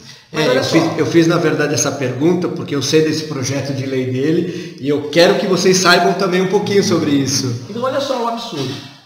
Analisando a lei propriamente dita, a lei do condomínio, o que, que ela diz? Que os locatários, no caso os inquilinos, votam para todas as questões que não envolvam despesas extraordinárias. Automaticamente, numa hermenêutica textual, a gente, eles só votam nas questões que envolvam despesas ordinárias. Ok. Sim. Ou seja, diretamente e objetivamente, os locatários votam nas taxas de condomínio. Perfeito. Perfeito. No que compõe a taxa de condomínio. Veja bem. As despesas que compõem a taxa de condomínio. Exatamente. Então, por Você exemplo... é que tu quer chegar. É. Agora, qual que é o meu ponto de vista? Por que, que, teoricamente, os inquilinos votam nas despesas ordinárias? Porque são eles que pagam. Hum, não, não seria uma justificativa do todo plausível. Por quê? É, vou fazer uma analogia para poder ilustrar para quem está nos assistindo E nos ouvindo. e nos ouvindo. Se eu tenho um veículo, uma Mercedes-Benz, que vem originalmente com o seu pneu Michelin, que vem com um óleo da marca tal, com característica tal. Eu coloco esse veículo para locação, ok? Sim. Loquei contrato mensal para uma grande empresa, para os seus executivos utilizarem essa Mercedes. Perfeito, Mercedes eu tirei zero ali na, na concessionária, ela vem originalmente pneu Michelin e o óleo é da marca e modelo tal. Depois de cinco meses de utilização, eles me devolvem o carro eh, e provam para mim o motor está avariado, o motor está fumando, funciona ainda, mas o motor fuma, funciona ainda, mas o motor consome mais, funciona ainda, mas o motor já está fazendo barulhos estranhos, diferentes do que ele tinha quando era original. E devolveram também, deu- eles têm ali a- a- o histórico de que utilizaram óleo de cozinha, por exemplo, para poder fazer Sim. a manutenção daquela Mercedes e me entregaram um pneu remold, né, um pneu remold asiático. Sim. Eu tenho total direito, como proprietário, de dizer, não, eu recebi o veículo um pneu Michelin, eu quero que me devolva o pneu Michelin, eu quero que me devolva o motor nas mesmas Condições, sim. de zero. Então, quem vai dizer para o síndico através da deliberação em assembleia, qual é a qualidade, o nível de qualidade, o nível de profundidade e, o, e a, a, quantidade de manutenção que os, a propriedade do proprietário vai receber são os proprietários. Sim. Se o locatário não concordar com aquele nível de qualidade necessária para manter o estado original da coisa, o inquilino tem a opção de rescindir o contrato ou não começar o contrato de locação naquele condomínio. Né? Então, assim. É... E, é, a todo tempo ele também pode reivindicar ao proprietário esse, não, esse direito de, de votar em assembleia. Ele pode reivindicar, não quer dizer que o, o, proprietário seja obrigado a conceder isso, mas ele pode dar uma procuração e o, e o proprietário estando ausente na assembleia. Mas a partir do momento em que o proprietário passa uma procuração para o seu inquilino, para o seu locatário, ele deixa de ser inquilino e passa a ser o proprietário presente para a procuração. Sim. Sim. Ah, então, mas assim, então o primeiro ponto que eu vejo que os locatários não votam para síndico é nesse ponto. Porque se eles, se eles têm direito de votar nos itens que envolvam despesas ordinárias, essas despesas ordinárias, elas têm o que se chama, se chama de despesa ordinária? despesas de manutenção das coisas e áreas comuns. Sim. Né? São despesas necessárias. Despesas ordinárias são despesas necessárias. E as despesas necessárias são despesas obrigatórias. Então não cabe ao locatário dizer se vai ou não executar a manutenção. Uhum. Não cabe ao locatário dizer se a manutenção tem que ser exercida na qualidade A, B, C, D ou F. Quem vai determinar isso é a própria coisa. E o, e o locatário tem apenas a capacidade e o dever, na relação proprietário e locatário, de fazer o pagamento dessas verbas. Mas quem vai dizer a qualidade é o proprietário e não o locatário. Então, o primeiro ponto que eu acho que os locatários não votam. Não deveriam. Não deveriam votar nas assembleias é esse ponto, porque eles votam apenas nas questões que envolvem despesas ordinárias. Sim. Aí tem gente que acha que os locatários votam para síndico porque o síndico envolve despesa ordinária. Né? Ah, porque o síndico ele é remunerado. E o síndico sendo remunerado, mesmo que seja uma isenção de cota condominial, o locatário tem direito de votar no síndico. Não. Se fosse o caso de entender que o, o, o locatário é, teria direito de teria votar direito em despesas ordinárias? Então ele teria que votar se o síndico é, será remunerado ou não e por quanto. Sim. Se fosse o caso. Mas não a escolha do síndico. Mas não a escolha do síndico. Por quê? Tu acredita que eu respondi isso essa semana para uma colega que, que me ligou, me ligou, mandou um WhatsApp. Vou falar o nome aqui que eu não estou. É, é, como se diz? Habilitado? Não, é Autorizado. Autorizado, com a palavra. Autorizado a citar o nome da colega, mas ela me questionou isso eu respondi exatamente isso, isso que está falando. Então, é, por que, que eu acho que o locatário não vota para síndico? Como eu já falei aqui algumas vezes anteriormente, o síndico ele é o representante dos proprietários, dos condôminos. Sim. A ata é para o síndico como uma procuração que cada proprietário está tá dando sintetizada na ata para aquela pessoa representar os condôminos. Então, como é que uma pessoa que, é, que não é condômina vai passar uma procuração para fulano de tal representar os condôminos? Sim. Né? Não tem como o Rogério passar uma procuração para o Alessandro, né? para o Alessandro me representar. E quem tem que passar essa procuração sou eu para o Alessandro, uhum. não o Rogério. O Rogério não tem capacidade de falar em meu nome. Né? Então, esse é um ponto que eu vejo é, fundamental para que os locatários não votem para síndico, do meu ponto de vista. Né? E um dos meus objetivos com essa, com a, a feitura dessa proposta de lei, né, que visa revogar a lei do condomínio nos seus 27 primeiros artigos, mantendo inalterados de 28 em diante, que trata de incorporação imobiliária, é para justamente é, não ser tentado ser pego no contrapé e ser perguntado por uma pergunta dessa no meio de um podcast. É, cara, eu, eu acho valeu, que... valeu o conhecimento, né, gente? Eu acho que tudo isso é, ele fica meio obscuro porque a, a figura do síndico, ela, ela não tá, não existe clareza na, fi, na figura do síndico. É, eu acho que a maioria dos inquilinos eles veem o síndico como um cargo. Ele é o, é o cargo, que até, é, ele é até divulgado dessa forma por alguns colegas Eu vejo, eu costumo falar que o, a, o síndico é uma função. Colocar ele como um cargo ou como uma profissão é limitar a função. A fun... Falando de função, ela fica muito mais ampla Sim. e ela pode ser desenvolvida. O cargo de síndico ele já estabelece um, um conceito. Né? Não, o cargo, então, ele não está inserido ainda em cargo e nem em profissão. Sim. E ele está inserido em função que pode chegar a desenvolver e a chegar num, num conceito é. de profissão ou conceito de cargo. E veja bem, como o síndico ele é eleito em assembleia, a assembleia de quê? De moradores ou de condôminos? De condôminos. A Assembleia se chama Assembleia dos Condôminos. Ou seja, só pode reivindicar direito condominial quem é condômino. Usuários, de modo geral, incluindo os locatários, não podem reivindicar direitos que são é, básicos de quem é proprietário. É, São direitos e deveres distintos.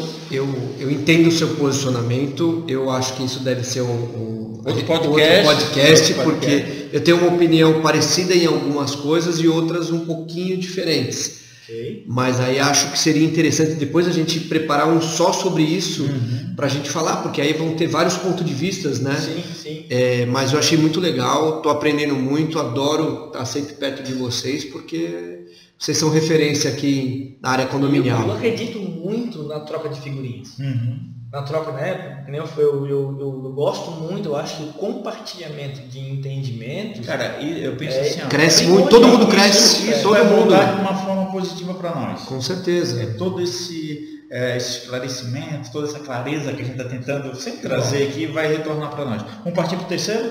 Vamos, então a gente falou no tempo, a gente falou isso. da organização pessoal Agora eu vou falar sobre é, prestadores de serviço. Né? Legal. É, é muito importante que você tenha o um contato direto de todos os prestadores de serviço que um dia você possa precisar para uma boa gestão do seu condomínio.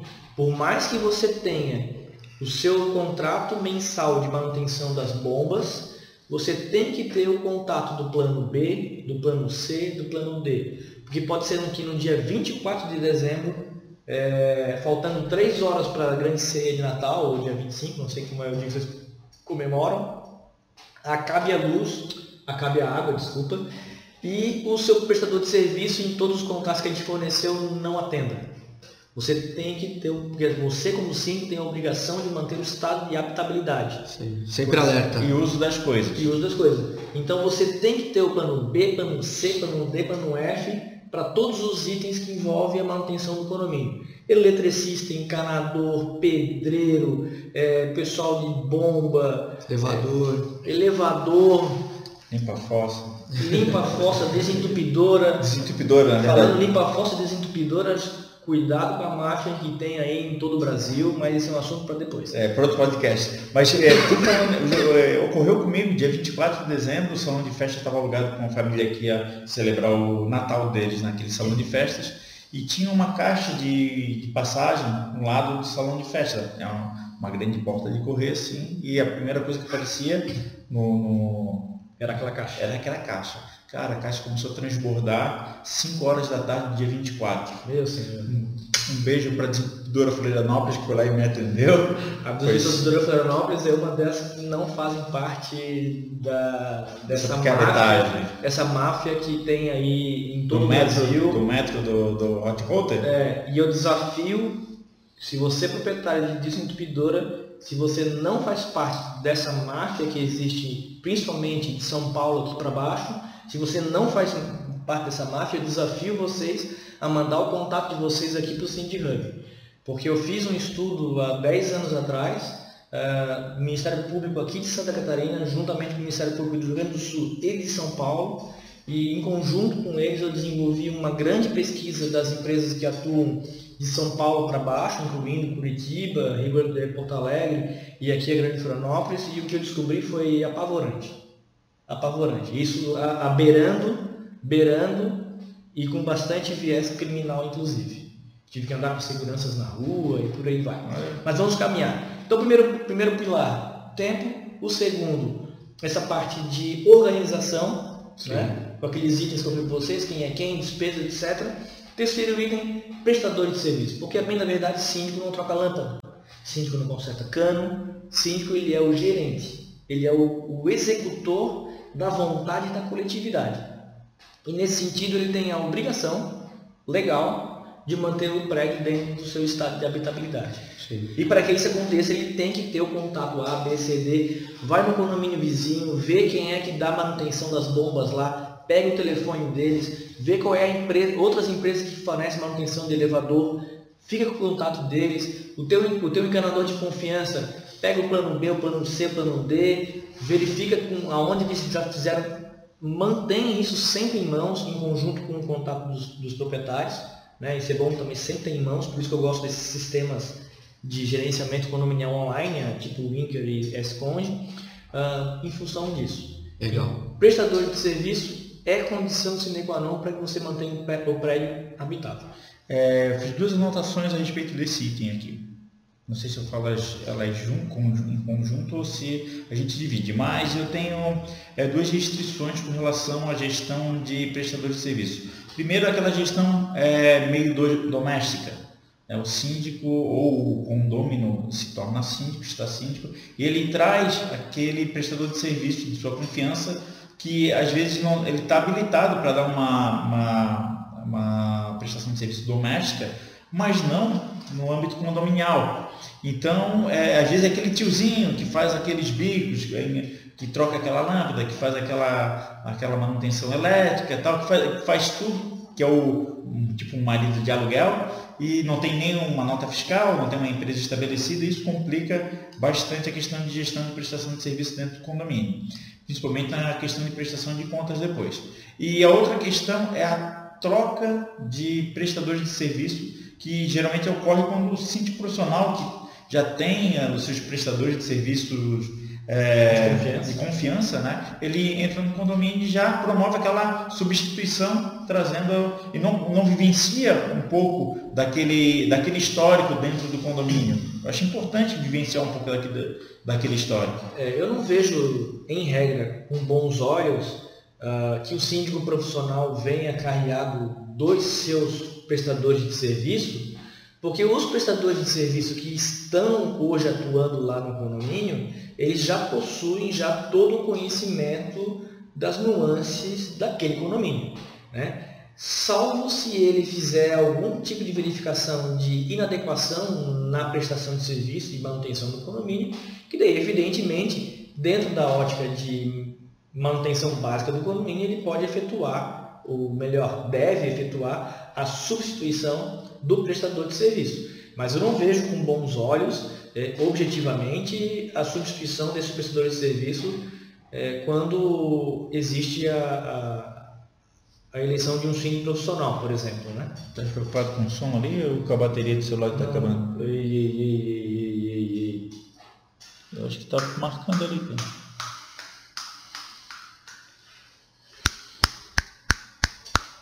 Tá, gravando. Tá gravando? Se quiser eu desconecto. Não, tá. Tá. tá gravando. Show. Vamos continuar? Vamos. Então, primeiro é tempo, segundo, organização geral, Legal. terceiro, prestadores de serviço. Uhum. Tem que fazer uma pesquisa continuada de prestadores de serviço. Por que, que eu digo continuada? Porque muitas vezes o teu plano B parou de trabalhar porque se aposentou, ou faleceu, ou mudou de ramo, ou aquela empresa que era boa, ela pegou muito serviço e deixou de ser boa. Isso acontece, né? acontece Sim. bastante, por sinal. Então, essa, essa atualização constante, constante, praticamente semanal ou mensal, de possíveis prestadores de serviço, por isso que eu acho interessante o compartilhamento de informações. Porque daí eu tenho aqui o meu prestador de serviço, funciona muito bem, obrigado, mas qual que é o seu? Ah, eu fulano trabalho com Beltrano. Ah, legal. Você vê com bons olhos, então, os síndicos que têm nos grupos, né, compartilharem prestador. Ah, esse prestador é muito bom, ajudou muito aqui e tal. Totalmente, totalmente. Porque hoje, infelizmente, nós não temos no mercado, isso era um dos serviços que eu tinha é, anseio aí de desenvolver para os condomínios, que é uma forma dos condomínios saberem se aquele condomínio, se aquele prestador de serviço é bom ou não. Porque nem sempre serviços anteriores são referências para que aquele serviço que vai ser executado naquele condomínio vai ser bem feito ou não. Porque a gente sabe que às vezes a pessoa é, a empresa faz 15 serviços bem feitos e o condomínio pode ser, entre aspas, agraciado com um serviço mal feito. Então, essa atualização constante do prestador de serviço, que é o que a gente mais vê acontecer nos grupos de síndicos, é esse compartilhamento. Sim. Olha, senhores, eu fiz trabalho com tal pessoa, não deu certo, então, para quem faz serviço com eles, cuidado nesse item, cuidado Sim. naquele item. Então, Tem que ter cuidado nesse tipo de informação também. também tem que Para não ser vexatório, ah, cara, Sim. um picareta, não sei. E sabe o que eu vejo? Eu vejo, eu converso com muitos síndicos, né? E aí eu percebo que eles muitas vezes não sabem ou não têm as ferramentas para avaliar. Vai fazer a pintura do prédio. Uma pintura é 300 mil reais. Como é que você define entre as empresas que te apresentam orçamentos entre 100 e 500 mil? É aí que eu vou Aquela entrar. empresa tem o porte. Ah, não, você recebeu a indicação de cinco empresas, dez empresas. Aquela empresa tem a capacidade física e financeira de segurar e suportar uma obra daquele tamanho, naquele vulto econômico, né? A gente percebe a, a delicadeza que é a falta de orientação dos síndicos nesse sentido, que às vezes precisa de um suporte para tomar uma decisão ou para levar essa decisão para a Assembleia, que normalmente define uma situação por preço, e às vezes o preço não é o melhor caminho para aquele determinado. E aí é onde eu vou entrar no quarto pilar da boa gestão, seriam os quatro pilares fundamentais para quem até deseja iniciar na função de síndico, que é o primeiro é tempo, segundo organização, prestador de serviço e o quarto pilar seria uma boa fonte de consulta técnica, né? Porque quando você vai fazer a pintura, né, a recuperação de fachada do condomínio, você tem que orçar pera com pera, laranja com laranja. Sim, Então, a definição dos critérios necessários para a formulação da- dos orçamentos são necessários. sim, Na prática, muitos condomínios, como não possuem previamente uma fonte de consulta técnica, eles solicitam orçamentos, verificam com base na- nas conversas e nos orçamentos o que, que foi orçado e muitas vezes pedem para ser refeitos os orçamentos, observado um, um alinhamento de necessidades e de requisitos. A definição dessas necessidades e requisitos é geralmente muito técnico. sim, E para isso, os condomínios, através de síndicos, precisam ter uma fonte de consulta técnica. Quais são as fontes de consulta técnica que o síndico tem que ter? Parte, primeiro, de uma consulta técnica contábil, ou seja, ele tem que ter um bom escritório de contabilidade, porque hoje os condomínios legalmente constituídos possuem uma série de obrigações tributárias e legais, principalmente perante o fisco, sim, né? Precisa ter uma boa fonte de consulta técnica no que, no que tange a parte jurídica do condomínio. Né? Tem que ter uma boa fonte de consulta técnica para poder saber se aquilo que está sendo orientado pelas empresas como sendo o necessário para resolver aquele problema, sim, se isso é realmente o necessário. E isso é muito difícil porque a gente acaba, como gestor, eu que eu, eu, eu visto essa camisa, a gente acaba ficando muito na mão dos próprios prestadores de serviço. sim, Né? Porque eu não sou eletricista para dizer se o cabo tem que ser de 2 ou 2,5 milímetros. Eu não sou engenheiro elétrico Falta conhecimento técnico Falta conhecimento questões. técnico. Então, mas eu vejo como primordial o síndico ter uma fonte de consulta técnica até para emitir uma segunda opinião. Pode ser que, que o condomínio que você é síndico tenha já uma boa contabilidade, mas o síndico tem que ter uma forma de compartilhar esse entendimento emanado, essa orientação emanada por essa contabilidade, para ter uma segunda opinião e ver se realmente, porque a responsabilidade é sempre do síndico. sim, Se ele toma uma decisão equivocada, essa decisão pode recair sobre ele. Ok? Pode ser que ele consiga tirar da responsabilidade dele alguma tomada de decisão equivocada, caso alguém assim, uma RT, né, uma, uma, Sim, R, sim, uma RRT, etc. Ah, Pode ser que ele consiga tirar da responsabilidade dele num segundo momento. Sim. Mas objetivamente a responsabilidade dele. na mão dele. Ele vai ter que responder de toda forma. Exatamente. Mesmo que ele consiga dirigir para um terceiro que assinou a RT, RT. Essa É. consulta técnica não é fácil de você conseguir. Mas eu vou te falar, ela não é fácil, mas assim, ó, Dentro da, do mundo corporativo, é, eu sou administrador de empresas, então eu vim do, do, do da, da, Academia de Administração de Empresas. Né? E a gente, a gente ouvia muito dizer assim, Pô, os contadores, eles entendem da contabilidade geral, mas não, eu ouvi isso essa semana, inclusive, até de um empresário. É, ele não entende do meu negócio. O contador não entende do meu negócio. Então ele faz a contabilidade de, um, é, de uma forma meio, meio geral o grande benefício das administradoras de condomínio é que elas se especializaram num tipo de contabilidade ou geração de impostos ou preocupações, porque elas entendem o negócio de condomínio, ela tem essa expertise. Então esse é um grande benefício. Né? A consulta técnica ela não é tão prejudicada comparando com uma gestão corporativa de uma empresa. Sim. A gente ainda tem, eu como gestor, como administrador, eu percebo que a gente ainda tem esse benefício.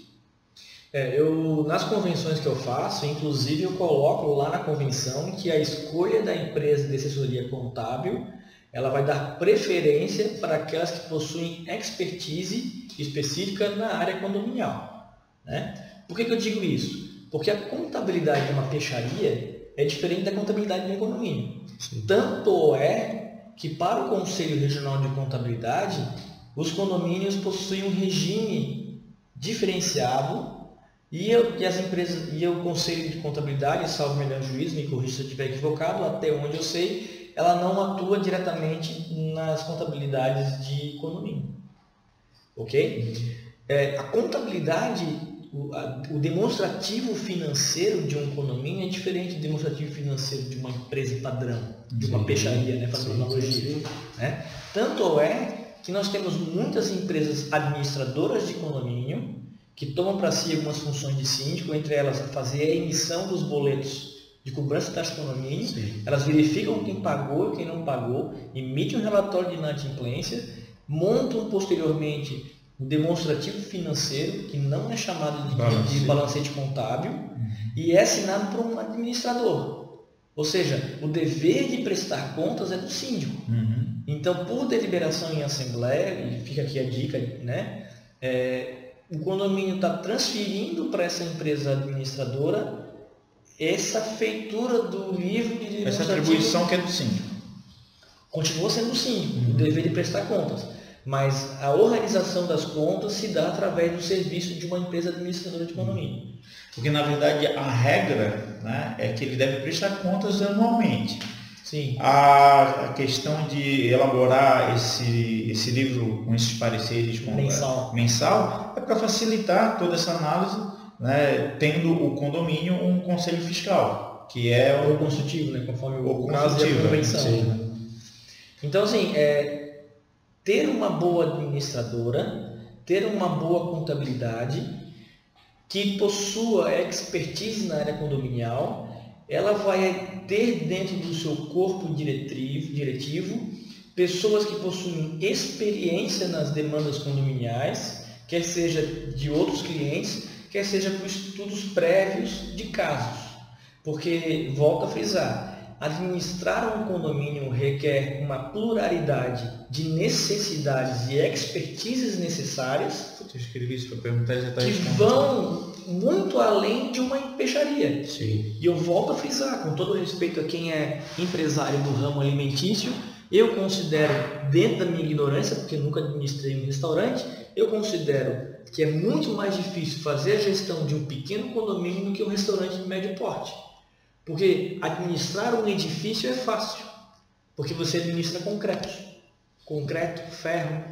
O concreto ele só se constrange com o frio. Quando fica frio, o concreto se constrange e quando está calor, o concreto se expande, pelo princípio básico da física, né? Eu não sou engenheiro civil. Agora as pessoas se constrangem por pouca coisa. E quando o administra pessoas, como dizia meu falecido pai, a gente morre e não vê tudo. Então, todo dia nós estamos aprendendo coisas diferentes para resolver problemas que são gerados pelas próprias pessoas. Uhum. Então exige do administrador uma expertise muito grande. E a pessoa que ela é síndica há um, dois, cinco anos, pode ser que as vivências que ela tenha passado naquele condomínio sejam totalmente diferentes da vivência de outros condomínios. E por isso que o compartilhamento de informações, de ideias, que é o que a gente está fazendo agora aqui com esse podcast e com esses vídeos, ela é salutar justamente para isso. Uhum. Por isso que eu acho muito interessante a gente estar tá sempre fazendo esse compartilhamento, porque a minha experiência pode, ter, pode não ter sido do Alessandro, mas a experiência do Alessandro pode ser necessária para mim. Uhum. Né? E para isso, é muito importante que a empresa, o advogado que vai dar assessoria é, pontual ou contratual para o seu condomínio, seja um advogado que tenha experiência. Que conheça área, o ramo condominial. Na área né? condominial. Né? Hoje o ramo condominial exige qualidades em que as pessoas que vão prestar serviço para o condomínio sejam especializados em edificações. Em administração a gente costuma falar, chamar de excelência. Excelência. Qualidade é aquilo que o, o, a, o teu público vai identificar naquela excelência que tu oferecer. Exatamente. Então, essa fonte de consulta técnica, que envolve a área contábil, daí envolve toda a área tributária, a área jurídica, que também respinga na área tributária, mas também respinga nas questões de responsabilidade civil, né? É, essa questão jurídica em orientar o síndico de como ele deve proceder, né? dentro da questão de responsabilidade civil e criminal, dentro das questões de obrigatoriedade de manutenção do estado de habitabilidade do edifício. Por isso que eu sempre friso que o, a, a, o prisma jurídico na gestão condominial ele tem que ser, infelizmente, no primeiro momento, jurídico.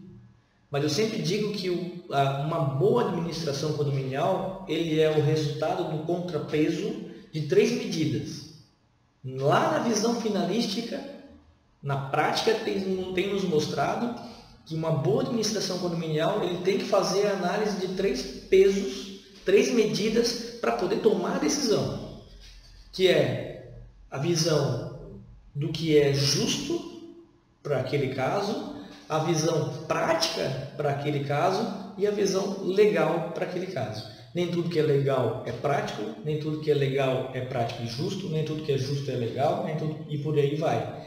Porque eu digo para vocês com conhecimento de causa e digo infelizmente, já falei infelizmente aqui algumas vezes, é, se nós formos levar a ferro e fogo positivamente e friamente o que está disposto no Código Civil, nas convenções condominiais e no regimento interno dos condomínios e nas demais deliberações, pode ser que a gente inviabilize a administração condominial. Uma das coisas que eu aprendi em São Paulo, assim, assim quando me formei em Direito em 2007, é, eu fui visitar as grandes administradoras em São Paulo e fui muito bem recebido pela maioria delas, algumas nem tanto. E por uma das administradoras lá, eu fui chamado pelo corpo de jurídico lá, uma equipe bem grande, fui chamado de louco. Porque eu vinha com aquele preciosismo de boa orientação para os meus clientes. E lá, o que, que eles me ensinaram em São Paulo? Aí que eu acho a beleza do compartilhamento de, de informações. Sim. Claro, o que eu vou falar para vocês agora aqui tem que ser utilizado com muito cuidado, porque o prisma tem que ser sempre jurídico. Mas se a gente for seguir a ferro e fogo o que diz a lei, a gente inviabiliza a administração condominial. Porque dentro da visão de que o síndico tem, que, tem a obrigação de manter o estado de habitabilidade, tem muitas questões que o síndico tem que ir lá e fazer. Porque se for esperar o bom senso da coletividade para aplicar o preciosismo da lei, muitas vezes a gente estranca tudo e inviabiliza tudo. Sim. Que é o que hoje, né, desculpa a palavra, muitos dos políticos utilizam para apenas trancar o desenvolvimento do Brasil, utilizar de artifícios do regimento interno para trancar o procedimento de nossas boas medidas administrativas para o Brasil. E a gente não quer isso que aconteça nos condomínios. A gente não quer condôminos chatos levantando é, direitos previstos nas convenções e na lei apenas porque ele não quer. A gente quer o quê? Que os condomínios sejam bem administrados. E para ele ser bem administrado, ele precisa ter os, a sua edificação no seu estado original, como se o condomínio tivesse sido entregue hoje. Isso é um condomínio bem administrado. Além disso, um condomínio bem administrado é um condomínio que possui paz social. E condomínio... E resolução dos, da, das situações, né? Não adianta nada tu conhecer e saber que tu tens os empecilhos para aquela, às vezes os empecilhos são normas, né, que a gente por preciosismos queremos seguir, mas é, tu tem que trazer realmente a solução, a solução da melhor maneira possível. Quanto mais próximo a, a linha, a estrada iluminada tu puder mais reta, é, mais reta, tu puder percorrer, ótimo. Mas às vezes tu tem que dar uma cortada nos caminhos, né? Mas é importante que o síndico conheça com clareza e... qual é a regra. Uhum. Claro, é, aquela... Depois trabalhar a exceção. Eu Por isso gosto... que eu digo que o prisma tem que ser jurídico. Eu gosto Sim. de falar assim, eu falei isso, lembra daquela vez lá do, da lembro, lembro. do telhado? Eu usei o seguinte exemplo. Eu não sei se eu falei quando eu apresentei o curso, se foi naquela outra, quando o Rogério, o Rogério não, a Simone estava Sim. É, aquela questão do sinal vermelho às 11 horas da noite. Sinal, pô, tu, tu sabe do risco.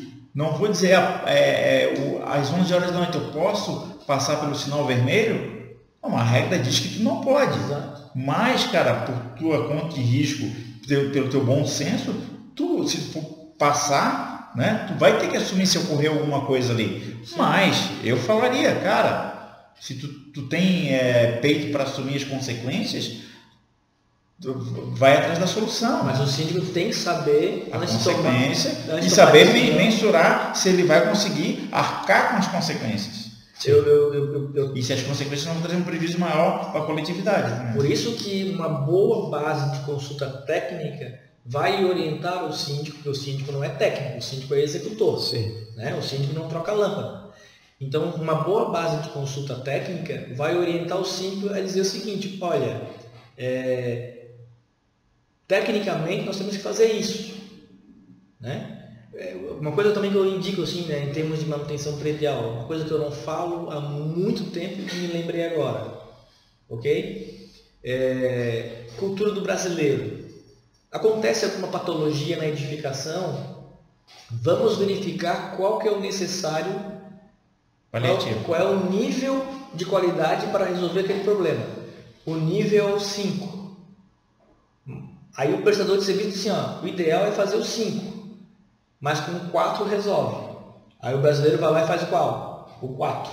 Porque é mais barato e é mais rápido. Porque não dá para fazer o 3, porque se desse ele faz o 3. Se tiver um jeito ele faz. né? Mas o ideal para a gestão condominial é que ele não faça o nível 5, que é o ideal.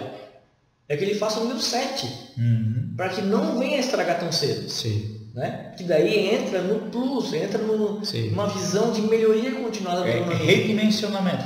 É. Eu estou numa situação, eu sou síndico de um condomínio é, comercial. E ele está se readequando o mix dele, está absorvendo outros tipos de operações que não aquele foi concebido. E essas novas operações são é, operações gastronômicas. E a infraestrutura de um prédio para absorver um número maior de operações gastronômicas, principalmente do sanitárias, ela é bem diferente para receber lojas. E a princípio ia se fazendo essas adequações conforme ia entrando uma operação. Ah, faz lá uma caixinha de gordura e caixinha de passagem, tal, tal, tal. Só que a, como não tem um sistema de esgoto na, na, na região, vai tudo para uma fossa. Hum né, uma fossa séptica, porque na época que o empreendimento foi concebido, ele foi projetado dessa forma e era possível fazer isso. Só que hoje a legislação mudou e se exige, exige uma ETR. Então, para fazer a adequação, ela é bem mais ampla do que fazer uma caixinha de gordura, Sim. conforme vai entrando uma operação dessa. E para então, isso precisa ter uma base de consulta de engenharia sanitária. Isso mesmo. Né? E aonde buscar essas informações? Porque se tu for é, a partir do princípio da, da ideia do condômino interessado em fazer, ou a, pessoa, ou a operação interessada em fazer a modificação, vai fazer o mínimo possível, tu vai fazer Sim. nível 3, não vai fazer nível 7.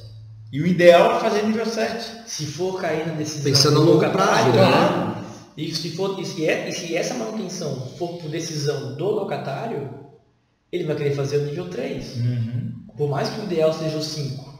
Porém, a diferença de valor entre o número 5 e o número 7 pode ser considerado uma despesa a ser atribuída ao proprietário. Sim. Porque ao locatário cabe apenas manter, o, o manter ali a, a, questão de habitabilidade do edifício, né? Só manutenção, né? porque a restauração da habitabilidade é o proprietário, mas a manutenção das condições de habitabilidade, Sim. que é diferente de restauração uhum. das condições de habitabilidade, é, a manutenção cabe ao inquilino. Essa questão de é, assessoria técnica, ela cabe também a questão, questões operacionais? É, exec, executar, como tu falou, de emitir boleto, é, fazer cobrança em cartório, essas questões também? Seria o ideal. É, por isso que eu digo aqui que a contratação de uma empresa de contabilidade ou administrador de condomínio para fazer a emissão do boleto, né, fazer verificação de quem pagou, quem não pagou, caso não utilize o serviço de cobrança garantida, é, a emissão das folhas de pagamento e posterior à reunião desse, dessas informações no respectivo demonstrativo financeiro ou balancete contábil, eu digo sempre que essa a escolha, a contratação, o distrato e a substituição das empresas de contabilidade e administração do condomínio tem que ser em assembleia, porque tão, essas empresas estão trazendo para si atribuições que são do síndico que não está escrito em lugar nenhum uhum. que é obrigatório o condomínio ter uma empresa de contabilidade. Uhum. Não está escrito em lugar nenhum que, que o condomínio é obrigatório ter uma empresa de administrador uhum. de condomínio. Porque pelo artigo 1348 do Código Civil, é função do síndico cobrar dos condôminos as suas cotas partes no RAT. Uhum. Então é função do síndico bater na porta do condômino e exigir o pagamento.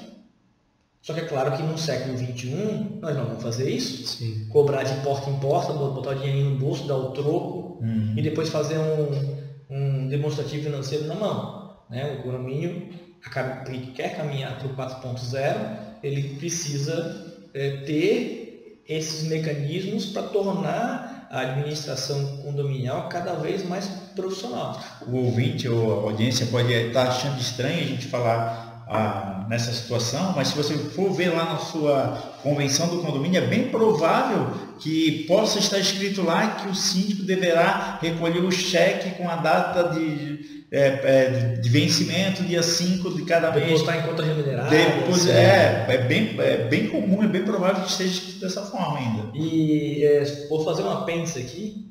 É, eu, eu vejo, eu me deparo diversas vezes com clientes dizendo que a eleição de subsíndico para aquele condomínio não pode ser feita porque não há previsão na convenção do condomínio. E não há necessidade, porque essa previsão já existe lá artigo no Código Civil. Artigo 2 do, do, do, da, do 1348. Que o síndico ou a assembleia poderá transferir total ou parcialmente. Parcial. Então, independente de haver, mesmo que esteja previsto na sua convenção que na ausência ou impossibilidade do síndico ele será substituído pelo presidente do conselho ou um dos membros do conselho consultivo, ainda persiste a possibilidade da assembleia, né, seja por vontade do síndico ou por vontade da própria assembleia, transmitir total ou parcialmente as funções de síndico. Então não, e isso significa um subsíndico, uhum. né? Então não há necessidade de, de, de constar da convenção do condomínio esta possibilidade, porque isso já é previsto pelo Código Civil, ok?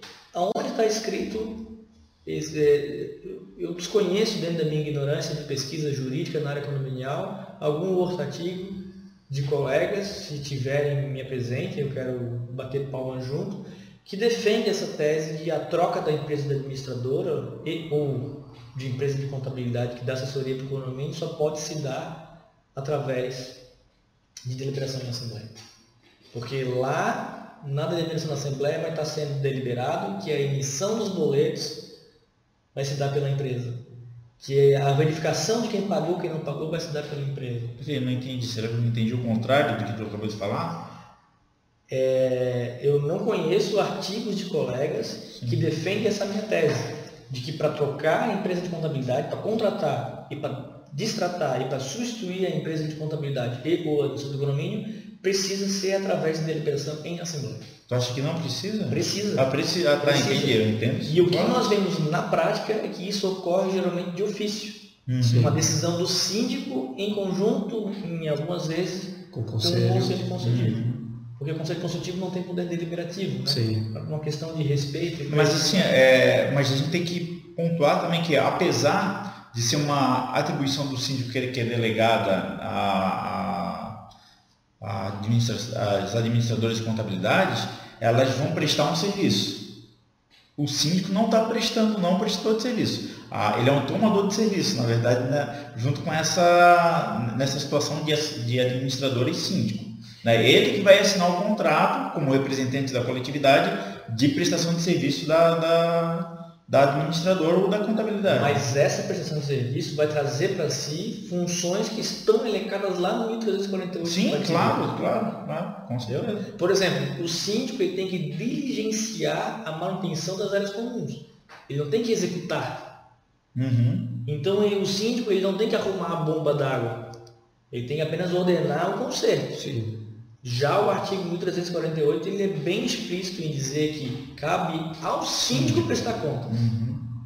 Né? Cabe ao síndico cobrar as cotas. Eu vi, cara, é uma referência no mercado econômico no Brasil falando que ah, o síndico tem que pedir que a, que a administradora preste contas no final do ano, porque tem na AGO que tem que ter a prestação de contas. Não, não é. Ele pode pedir para auxiliar, mas é, eu acho que no momento que ele fez a fala dele, ele não salientou que aquilo é uma atribuição dele, né, que a administradora vai elaborar os, os relatórios. É, é que nos grandes centros a gente tem empresas que tomam para si praticamente totalmente as atribuições de síndicos, Uhum. que é qual a função? Pagamento de despesa, ok? Administra, Ah, inclusive, através da conta pool, né? Contra pool, ordenam a execução dos serviços, tal, etc. Mas mesmo assim, o meu entendimento é que mesmo que a Assembleia transfira total ou parcialmente as atribuições de síndico, João Nascimento Franco, falecido jurista e doutrinador, que tem um dos melhores livros na área condominial, ele é explícito em dizer o princípio da unidade sindical. Nós não vemos e nunca vamos ver condomínios com dois síndicos. Então, por mais que a Assembleia tenha deliberado por transmitir total ou parcialmente as funções de síndico, pela atual visão do Código Civil, tá lá, será eleito um síndico. Artigo 1347. Será eleito um síndico. 1046 e 47. Acho que foi 47. Porque depois 48 vem as atribuições do síndico. É. Será eleito um síndico. Então, o João Nascimento Franco ele trouxe para nós o princípio da unidade sindical. Então, por mais que a Assembleia transfira parcialmente ou totalmente as atribuições do síndico, a responsabilidade continua sendo do síndico eleito. Uhum.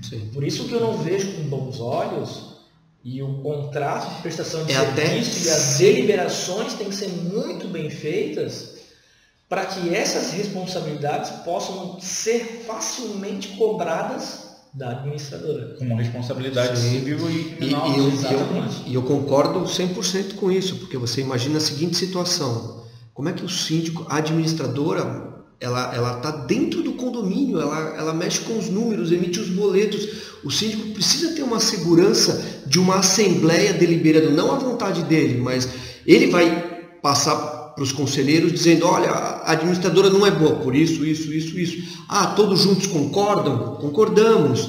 Isso é importante, né? Isso é, ter- é ser todo mundo ouvido, né? Porque se o síndico chamar a caneta para si e dizer, olha, eu acho, eu de ofício troco a administradora, imagina o prejuízo que pode ter. É a vontade da coletividade. Por isso da Exato. importância da Assembleia e por isso que eu coloco a Assembleia no topo do organograma do condomínio. Sim. Parte tudo dali. Inclusive, eu, eu, como sou assim meio apaixonado pela área assembleia de condomínio, né?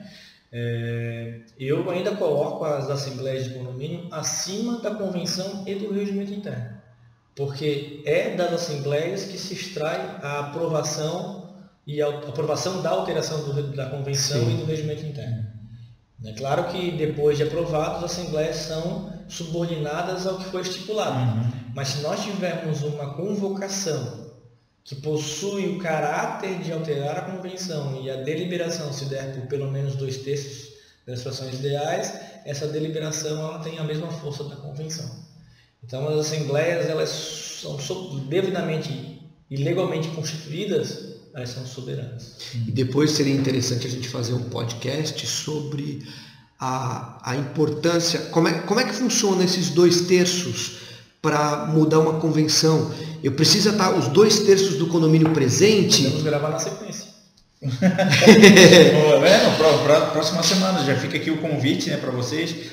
A gente pretende aqui dentro desse projeto na medida do possível, semanalmente, é, colocando conteúdo desse, tanto no podcast quanto no YouTube, na íntegra, a íntegra aqui, e eu vou colocar também vários fragmentos nas nossas redes sociais de toda essa conversa que a gente fez aqui. E a prova de que os condomínios são multidisciplinares e que exigem essa visão por parte dos seus gestores, é que no decorrer de quatro pilares, a gente passeou por diversos assuntos. Uhum. Né? Isso, aqui foi, um, isso aqui foi um, um curso de, de, de síndico profissional.